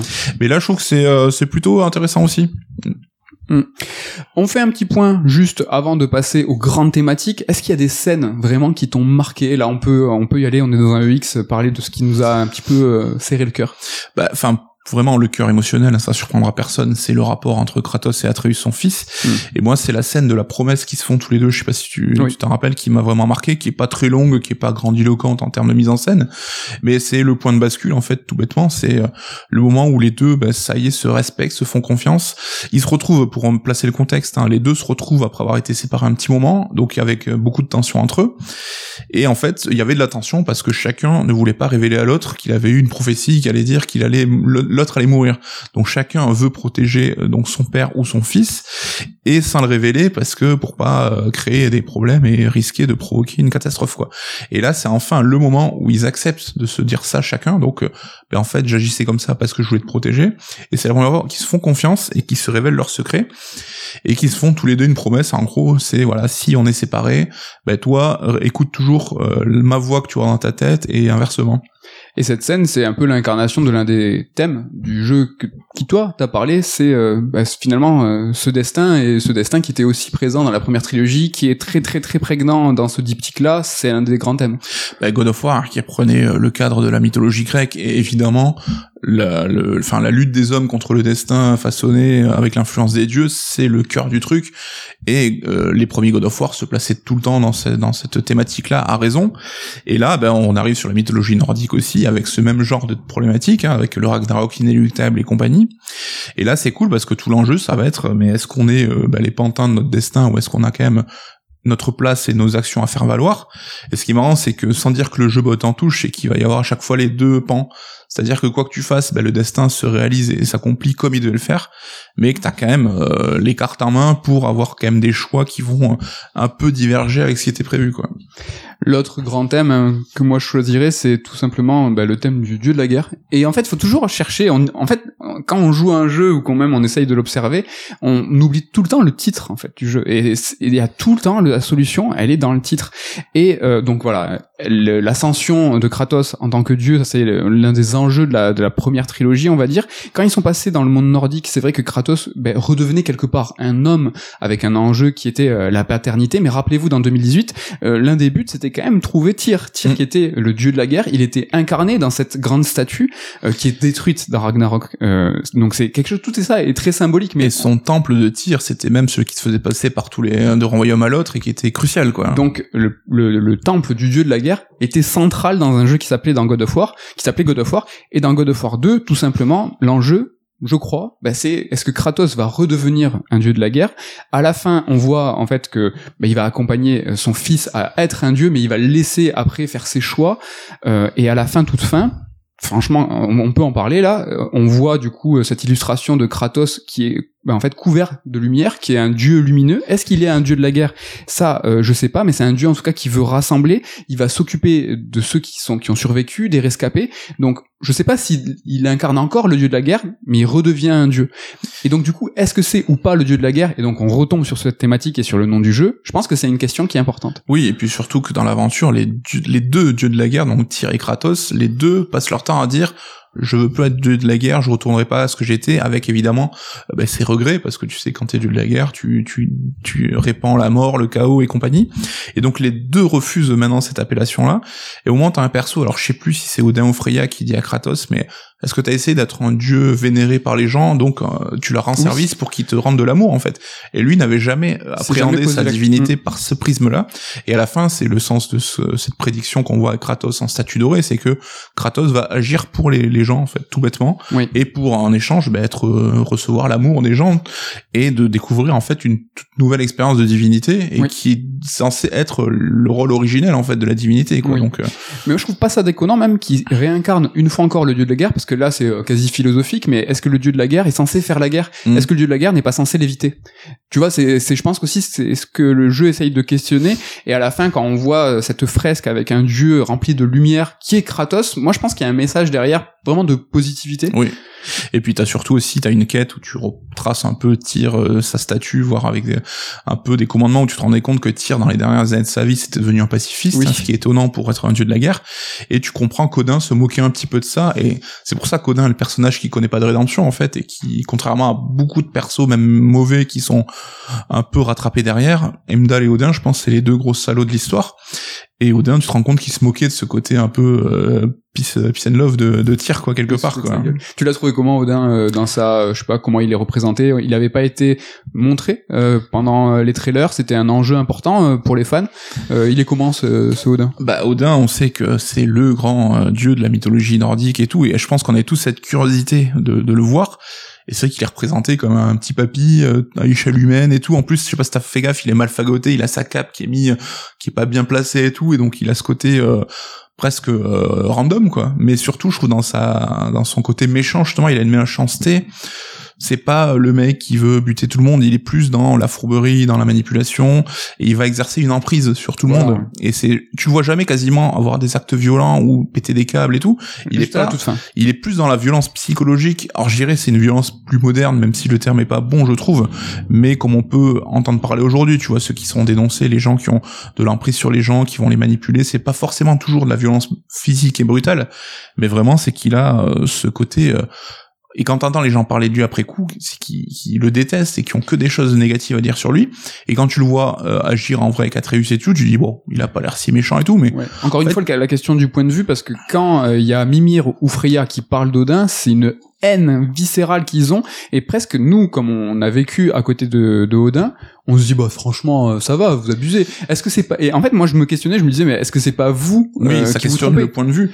Mais euh, l'histoire montrera que c'est le salaud oui parce que la violence qu'il a est tout le temps psychologique au niveau de l'emprise elle est pas illustrée. En fait Odin va tout le temps repousser en fait pour ne pas faire d'actes violents. Et c'est vraiment à la toute fin quand il va s'en prendre à, à Trude donc la fille la seule fille parce qu'il avait, avaient des jumeaux qui sont morts mm. dans le 2018 quand il va s'en prendre à, à Trude, quand il va s'en prendre à son père, là, en fait, il est, en fait, il est dos mur. Et là, il dévoile son vrai visage. Voilà. Et vraiment, c'est qu'il avait vraiment pas le choix. il essaie tout le temps de repousser, de repousser en disant, mais non, mais regardez, c'est les autres. Et même, je, si j'ai pas de bêtises, Trude, la première fois, elle parle de son papy à chaque fois, non? Elle dit le mot terme papy, non? Ouais, ouais, ouais, Donc là aussi, ce, ce, vocabulaire un peu familier, en fait. Et, euh, mais comme je disais, c'est vrai que Odin, il se caractérise par euh, son statut de grand méchant parce que c'est celui qui pensera qu'à lui forcément, quoi qu'il arrive.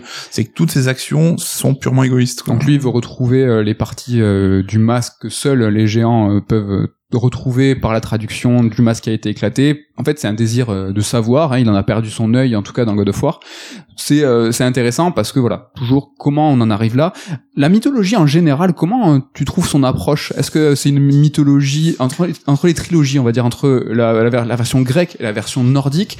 Est-ce qu'on est sur une approche complètement fantaisiste en Grèce et nordique on est plus terre à terre? Bah il y a un changement de braquet qui est manifeste on s'en était déjà rendu compte et ce qui se retranscrivait aussi dans la mise en scène et tout dans le côté moins grandiloquent mhm. mais on est beaucoup plus terre à terre on l'a dit avec ce personnage d'Odin qui a une forme humaine tous les dieux ont en forme humaine hein, quelque part. un petit qui est, qui est très grand. Tyr qui est grand. Ils ont les yeux normalement qui brillent. Mais c'est vrai que t'as Thor qui est un petit peu déifié, c'est le perso là aussi qui est massif, qui a son arme avec euh, qui fait de l'éclair, enfin on connaît euh, Mjolnir et tout. Mais le traitement dans le jeu, quand on voit qu'en fait, ben, il est alcoolo, qu'il a des soucis de famille et tout, ça le rend humain aussi. Donc mm. vraiment, le but c'est clairement de, de, ramener la mythologie à échelle beaucoup plus humaine parce que l'histoire est pensée comme ça et aurait du mal à fonctionner avec un côté trop divin comme on avait avant. Euh. Oui, ou c'est même le côté euh, basique hein, des mythologies, c'est que pourquoi les dieux ont des défauts? Parce qu'ils, parce que les humains sont faits à leur image, donc mm. c'est pas nous qui sommes faillibles, c'est les dieux qui sont faillibles et on est fait sur leur modèle. Donc évidemment que Thor est alcoolo, évidemment que Odin, euh, il est sur une quête égocentrique et personnelle. je trouve qu'il y y a Heimdall qui est intéressant dans son dans son approche parce que en fait c'est un mec un petit peu normal, tu vois, qui est pas spécialement musclé il a ses petits yeux qui brillent, mais euh, je trouve sa surpuissance, elle est, elle est, elle est assez équivoque. Oui, et puis c'est un gros con en plus, donc euh, moi j'aime bien. Ajouter, Je sais pas euh, si vous avez vu Game of Thrones là, mais il a un petit côté démon. Je trouve j'aime, moi j'aime bien. et c'est vrai qu'on parlait de thématique du destin, on a la scène, la fameuse scène avec les normes, donc c'est celle qui tisse un peu les fils du destin. Ça c'était un grand classique qu'on avait dans les God of War avec les personnages des moires à l'époque. Et ça, ça aurait été dans l'ancienne trilogie le but à atteindre dans des jeux, ça aurait été la scène pivot du scénario et tout, parce que clairement le jeu est articulé autour de cette mythologie Là, je sais pas si t'es d'accord, mais je trouve la scène des Nornes, elle est un peu expédiée en deux secondes. C'est presque une parenthèse où Kratos, il est tellement démuni qu'il dit vas-y, on va les voir. C'est vrai. Et deux secondes après, il dit ah, c'est bon, ils nous ont dit de la merde, on s'en Ouais. les oublie. Donc tu vois ce côté, la mythologie qui est un peu mis sous le tapis, quoi. Mais elle était intéressante en tout cas en termes de mise en scène. Je l'ai Mhm. trouvé très Ouais. très très cool euh, à vivre, à voir. euh, Où euh, il y a celle qui va en fait prédire ce que tu vas dire à l'instant. Ça fait péter un câble à Freya Ouais. et tout. Ça c'est ri- ça c'est quand même très très rigolo. Et en termes de réécriture, est-ce que tu trouves que cette réécriture nordique, elle est euh, respectueuse parce que les fans de mythologie grecque pétaient des câbles sur les premières religions en disant ce n'est c'est n'importe Ce quoi. n'est pas vrai, ça ne s'est pas passé comme Zeus, ça dans la réalité. Je le connais, euh, la vérité il est pas comme ça. Tu la trouves euh, plus respectueuse? Bah, je trouve qu'ils ont fait le bon choix quand t'as une histoire à raconter, c'est-à-dire que tu prends ce que tu as à prendre et tu dévis quand t'en as besoin pour pouvoir bah, justement raconter quelque chose d'intéressant, quoi. Donc là, on voit que ça respecte quand même les grandes lignes, hein, mais je trouve que t'as toujours Enfin, ils font souvent des petits twists rigolos. On parlait de Fenrir tout à l'heure. En fait, Oui. Fenrir, c'est le loup euh, préféré d'Atreus qui meurt et qu'on implante son âme dans un autre loup géant. Donc, euh, ils arrivent à créer ce- cette filiation parce que dans la mythologie, normalement, Fenrir, c'est le fils de Loki. Mm. Donc voilà, ça aurait été chelou d'avoir Atreus qui est un fils loup. Bien Donc euh, ouais. Et puis t'as euh, t'as surtout euh, Kratos en fait. C'est un peu l'anomalie. C'est la pièce rapportée que tu mets dans cette mythologie là. C'est un peu la, la boule de bowling qui va rencontrer un peu l'équipe et qui fout le bordel. Et c'est rigolo parce que pendant on discutait quand on faisait le jeu, on voyait à chaque fois ah c'est le dieu de la guerre qui mène les armées du Ragnarok. Et on se disait chaque fois mais du coup ça va être Kratos qui va prendre la place de Tyr et tout c'est sûr. Et euh, Surtout, t'as aussi bah, le Ragnarok qu'on te, qu'on te, qu'on te vend pendant toute la partie. Il ne marquera pas la fin de tout, comme c'est le cas dans la mythologie. Parce qu'il aurait pu être, on aurait pu s'imaginer une fin beaucoup plus négative, pessimiste. Hein, mais... Ouais, la fin, la fin du jeu, la fin du podcast bientôt. Cette fin, euh, est-ce que qu'est-ce que t'en as pensé de ce fameux Ragnarok, euh, la fin de tout, la montée en puissance euh, du jeu? Est-ce que t'as trouvé ça finalement assez épique? Est-ce que t'as, on a été suffisamment accompagné? Est-ce qu'à la fin il y a cette fameuse grande guerre qui est mise en scène. Enfin, Mhm. À la fin, on rassemble donc chacun, on a un petit peu des messagers qui vont rassembler les, euh, les armées de chaque royaume. Qu'est-ce que t'en as pensé de ce Ragnarok Alors je trouve que le climax est plutôt cool. On dit, on a bien ce sentiment de guerre totale et puis les combats de boss de fin qui s'enchaînent. Donc je trouve que t'as quand même une dernière heure qui est quand même super épique. Mais quand t'as eu 29 heures où on t'a fait un build-up sur le Ragnarok et tout, ça passe presque un peu trop vite finalement. Parce que tout le jeu c'est, ah, on doit empêcher Ragnarok, on doit empêcher Ragnarok. Finalement, Ragnarok il arrive, ça se passe en une heure et puis c'est plié, on a gagné et, et tout finit bien finalement quoi. C'est vrai que ça va un petit peu vite. Après, ça, je trouve que ça casse bien la gueule. Mais euh, c'est vrai que ça va vite. C'est euh... Et puis, or, sans vouloir euh, être le mec euh, négatif, mais je trouve que ça se finit trop bien quelque part, tu vois. À la fin, c'est ah ben tiens, on a gagné, ah ben vas-y, on continue le jeu en post-game et tout, et tu vois, les morts sont pas très marquantes, il y en a, mais c'est pas très marquant. Moi, j'étais persuadé que Kratos allait crever, tu vois, Alors perso. c'est vrai que il y a pas de grands personnages, euh, en tout cas euh, pas de grands héros qui, qui meurent. Je pense que là ils, a- ils avaient perdu dans tous les cas parce que s'ils faisaient mourir ou Kratos ou Atreus, on aurait dit non mais en ce moment arrêtez, faites euh, mourir tout le entendu, monde. ouais, S'ils le font pas, on leur dit ah finalement est-ce que c'est pas euh, est-ce que c'est trop léger, c'est pas suffisamment fort? Parlons de la fin donc des génériques. Il y en a deux, hein, la grande classique, mais là pas de DLC, pas de truc. C'est juste que voilà, il y a deux génériques Comme dans le 1. comme dans le 1. Donc juste la- le second générique euh, se déroule après une quête annexe. Ça montre et ça matérialise l'importance des quêtes annexes. Donc c'est pas n'importe quelle quête annexe. Hein, il va falloir aller à, à l'enterrement euh, de Brock, Brock qui, est, qui est mort des mains de, de Odin. Et en fait finalement on se retrouve avec deux fins, deux fins qui ont à mon sens deux directions. La première, tu l'as dit, qui est assez euh, positive, hein, qui est assez euh, pas joyeuse, mais un qui va plus regarder vers l'avenir, vers le futur, là où on voit Loki euh, qui euh, discute avec euh, Angar- Angaroda, j'arrive plus le dire. Et on ne les entend pas. Donc euh, c'est quasiment, alors c'est du hors champ auditif. Ils discutent, on les voit. Angarboda lui donne quelque chose. Alors moi j'imagine que c'est la sphère de sa mère, donc euh, toutes les sphères euh, des, des, des géants. Je sais pas si c'est ça. Ouais, mais elle aimait trop bien cette scène parce que tu la vois du point de vue de Kratos qui voit son fils euh, un peu découvrir les premières amourettes et tout. les rigolo, amourettes, hein. ses choix. Et euh, du coup là, Atreus qui part hors champ, qui part dans son aventure et qui ne nous accompagnera pas sur le post-game. Donc là, moi j'y vois vraiment un message bah, positif d'avenir. Allez, vas-y, euh, petit jeune euh, adolescent, euh, vole de tes propres ailes. Et la seconde euh, fin, qui elle après euh, du coup le, le la, la quête annexe, euh, l'enterrement de Brock, qui elle moi je trouve regard vers le passé et elle est triste. Moi je trouve que cette scène de deuil, je la trouve vraiment euh, assez réussie. Je trouve que l'émotion, euh, elle, elle, était là et qui met en scène Sindri, donc son frère, qui pendant tout le jeu et pendant les deux jeux était un personnage ultra positif, ultra rayonnant et là un personnage en fait qui va être gagné par la par les remords, par la haine, par la rage, qui va pas réussir à, à dépasser ce deuil et qui va en vouloir jusqu'à la dernière seconde à Kratos, qui va en vouloir à Freya. Et je trouve que tu vois finir le jeu sur ça, c'est je trouve que c'est ultra fort parce que ça va boucler la boucle.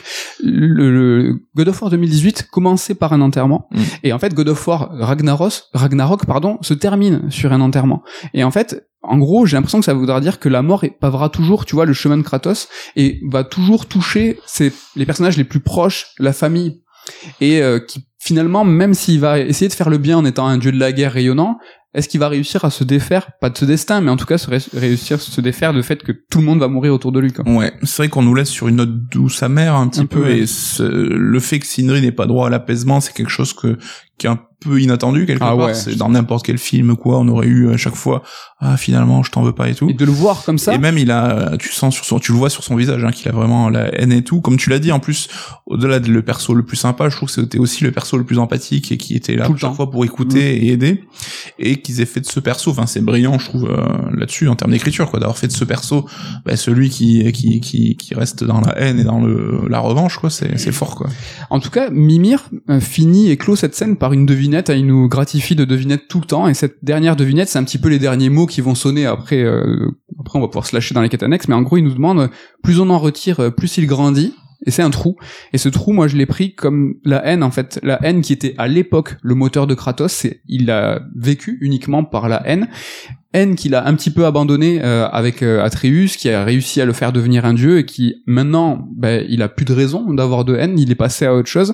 Mais en fait, la haine s'est déportée, elle s'est déportée assez proche. Donc, mm. euh, comment lui, il va réussir en fait à être ce nouveau dieu de la guerre? Comment la série va réussir à faire avec un Kratos qui n'a plus la haine. Et finalement, j'ai l'impression, moi, c'est que cette, cette question, c'est que la haine anime tout, mais pas au même moment. Et qu'est-ce qu'ils vont en faire du coup de la suite?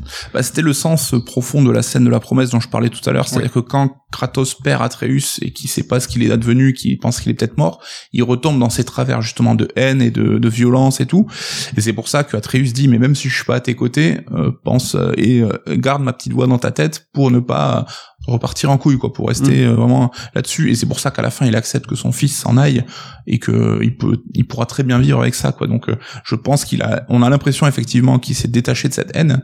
Et c'est d'ailleurs même lui qui a un geste de, de qui compatit avec Sindri à la fin et que Sindri rejette. Exactement ouais. Et effectivement ça pose des questions sur la suite euh, de la saga.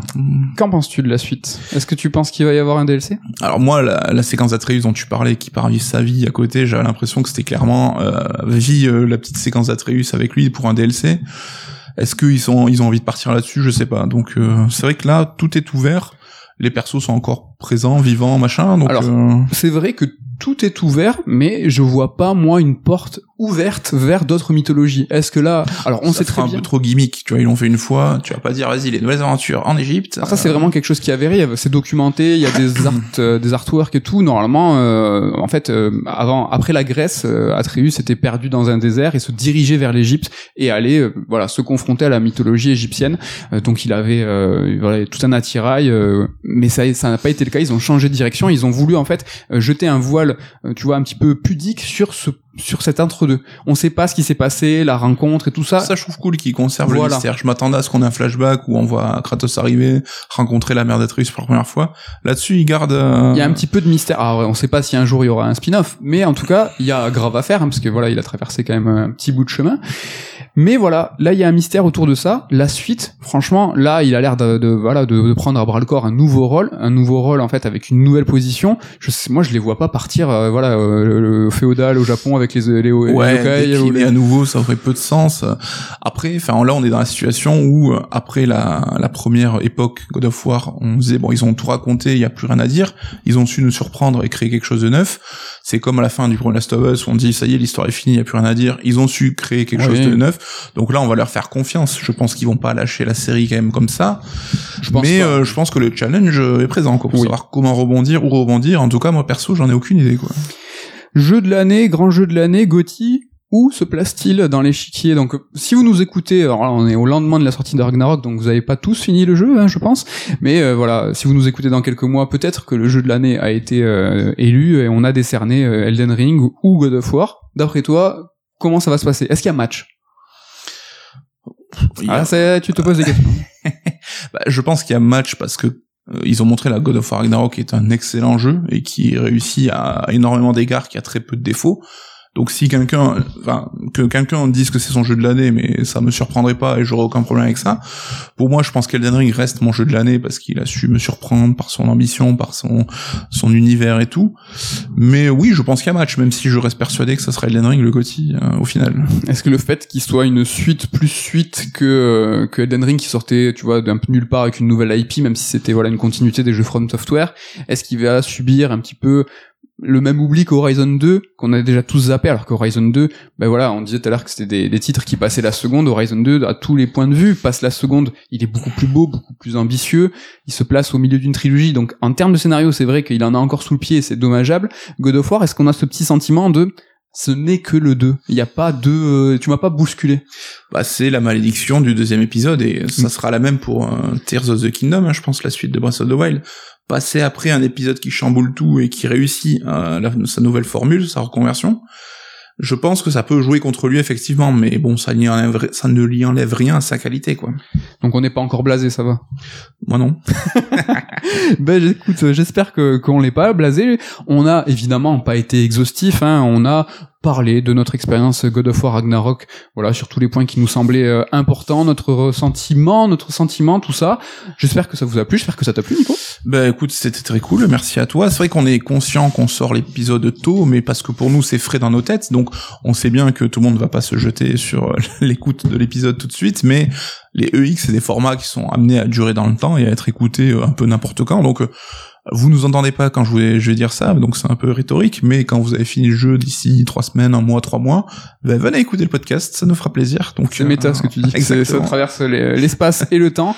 Merci Nico, merci à tous pour votre fidélité, et ben rendez-vous très bientôt pour un prochain EX.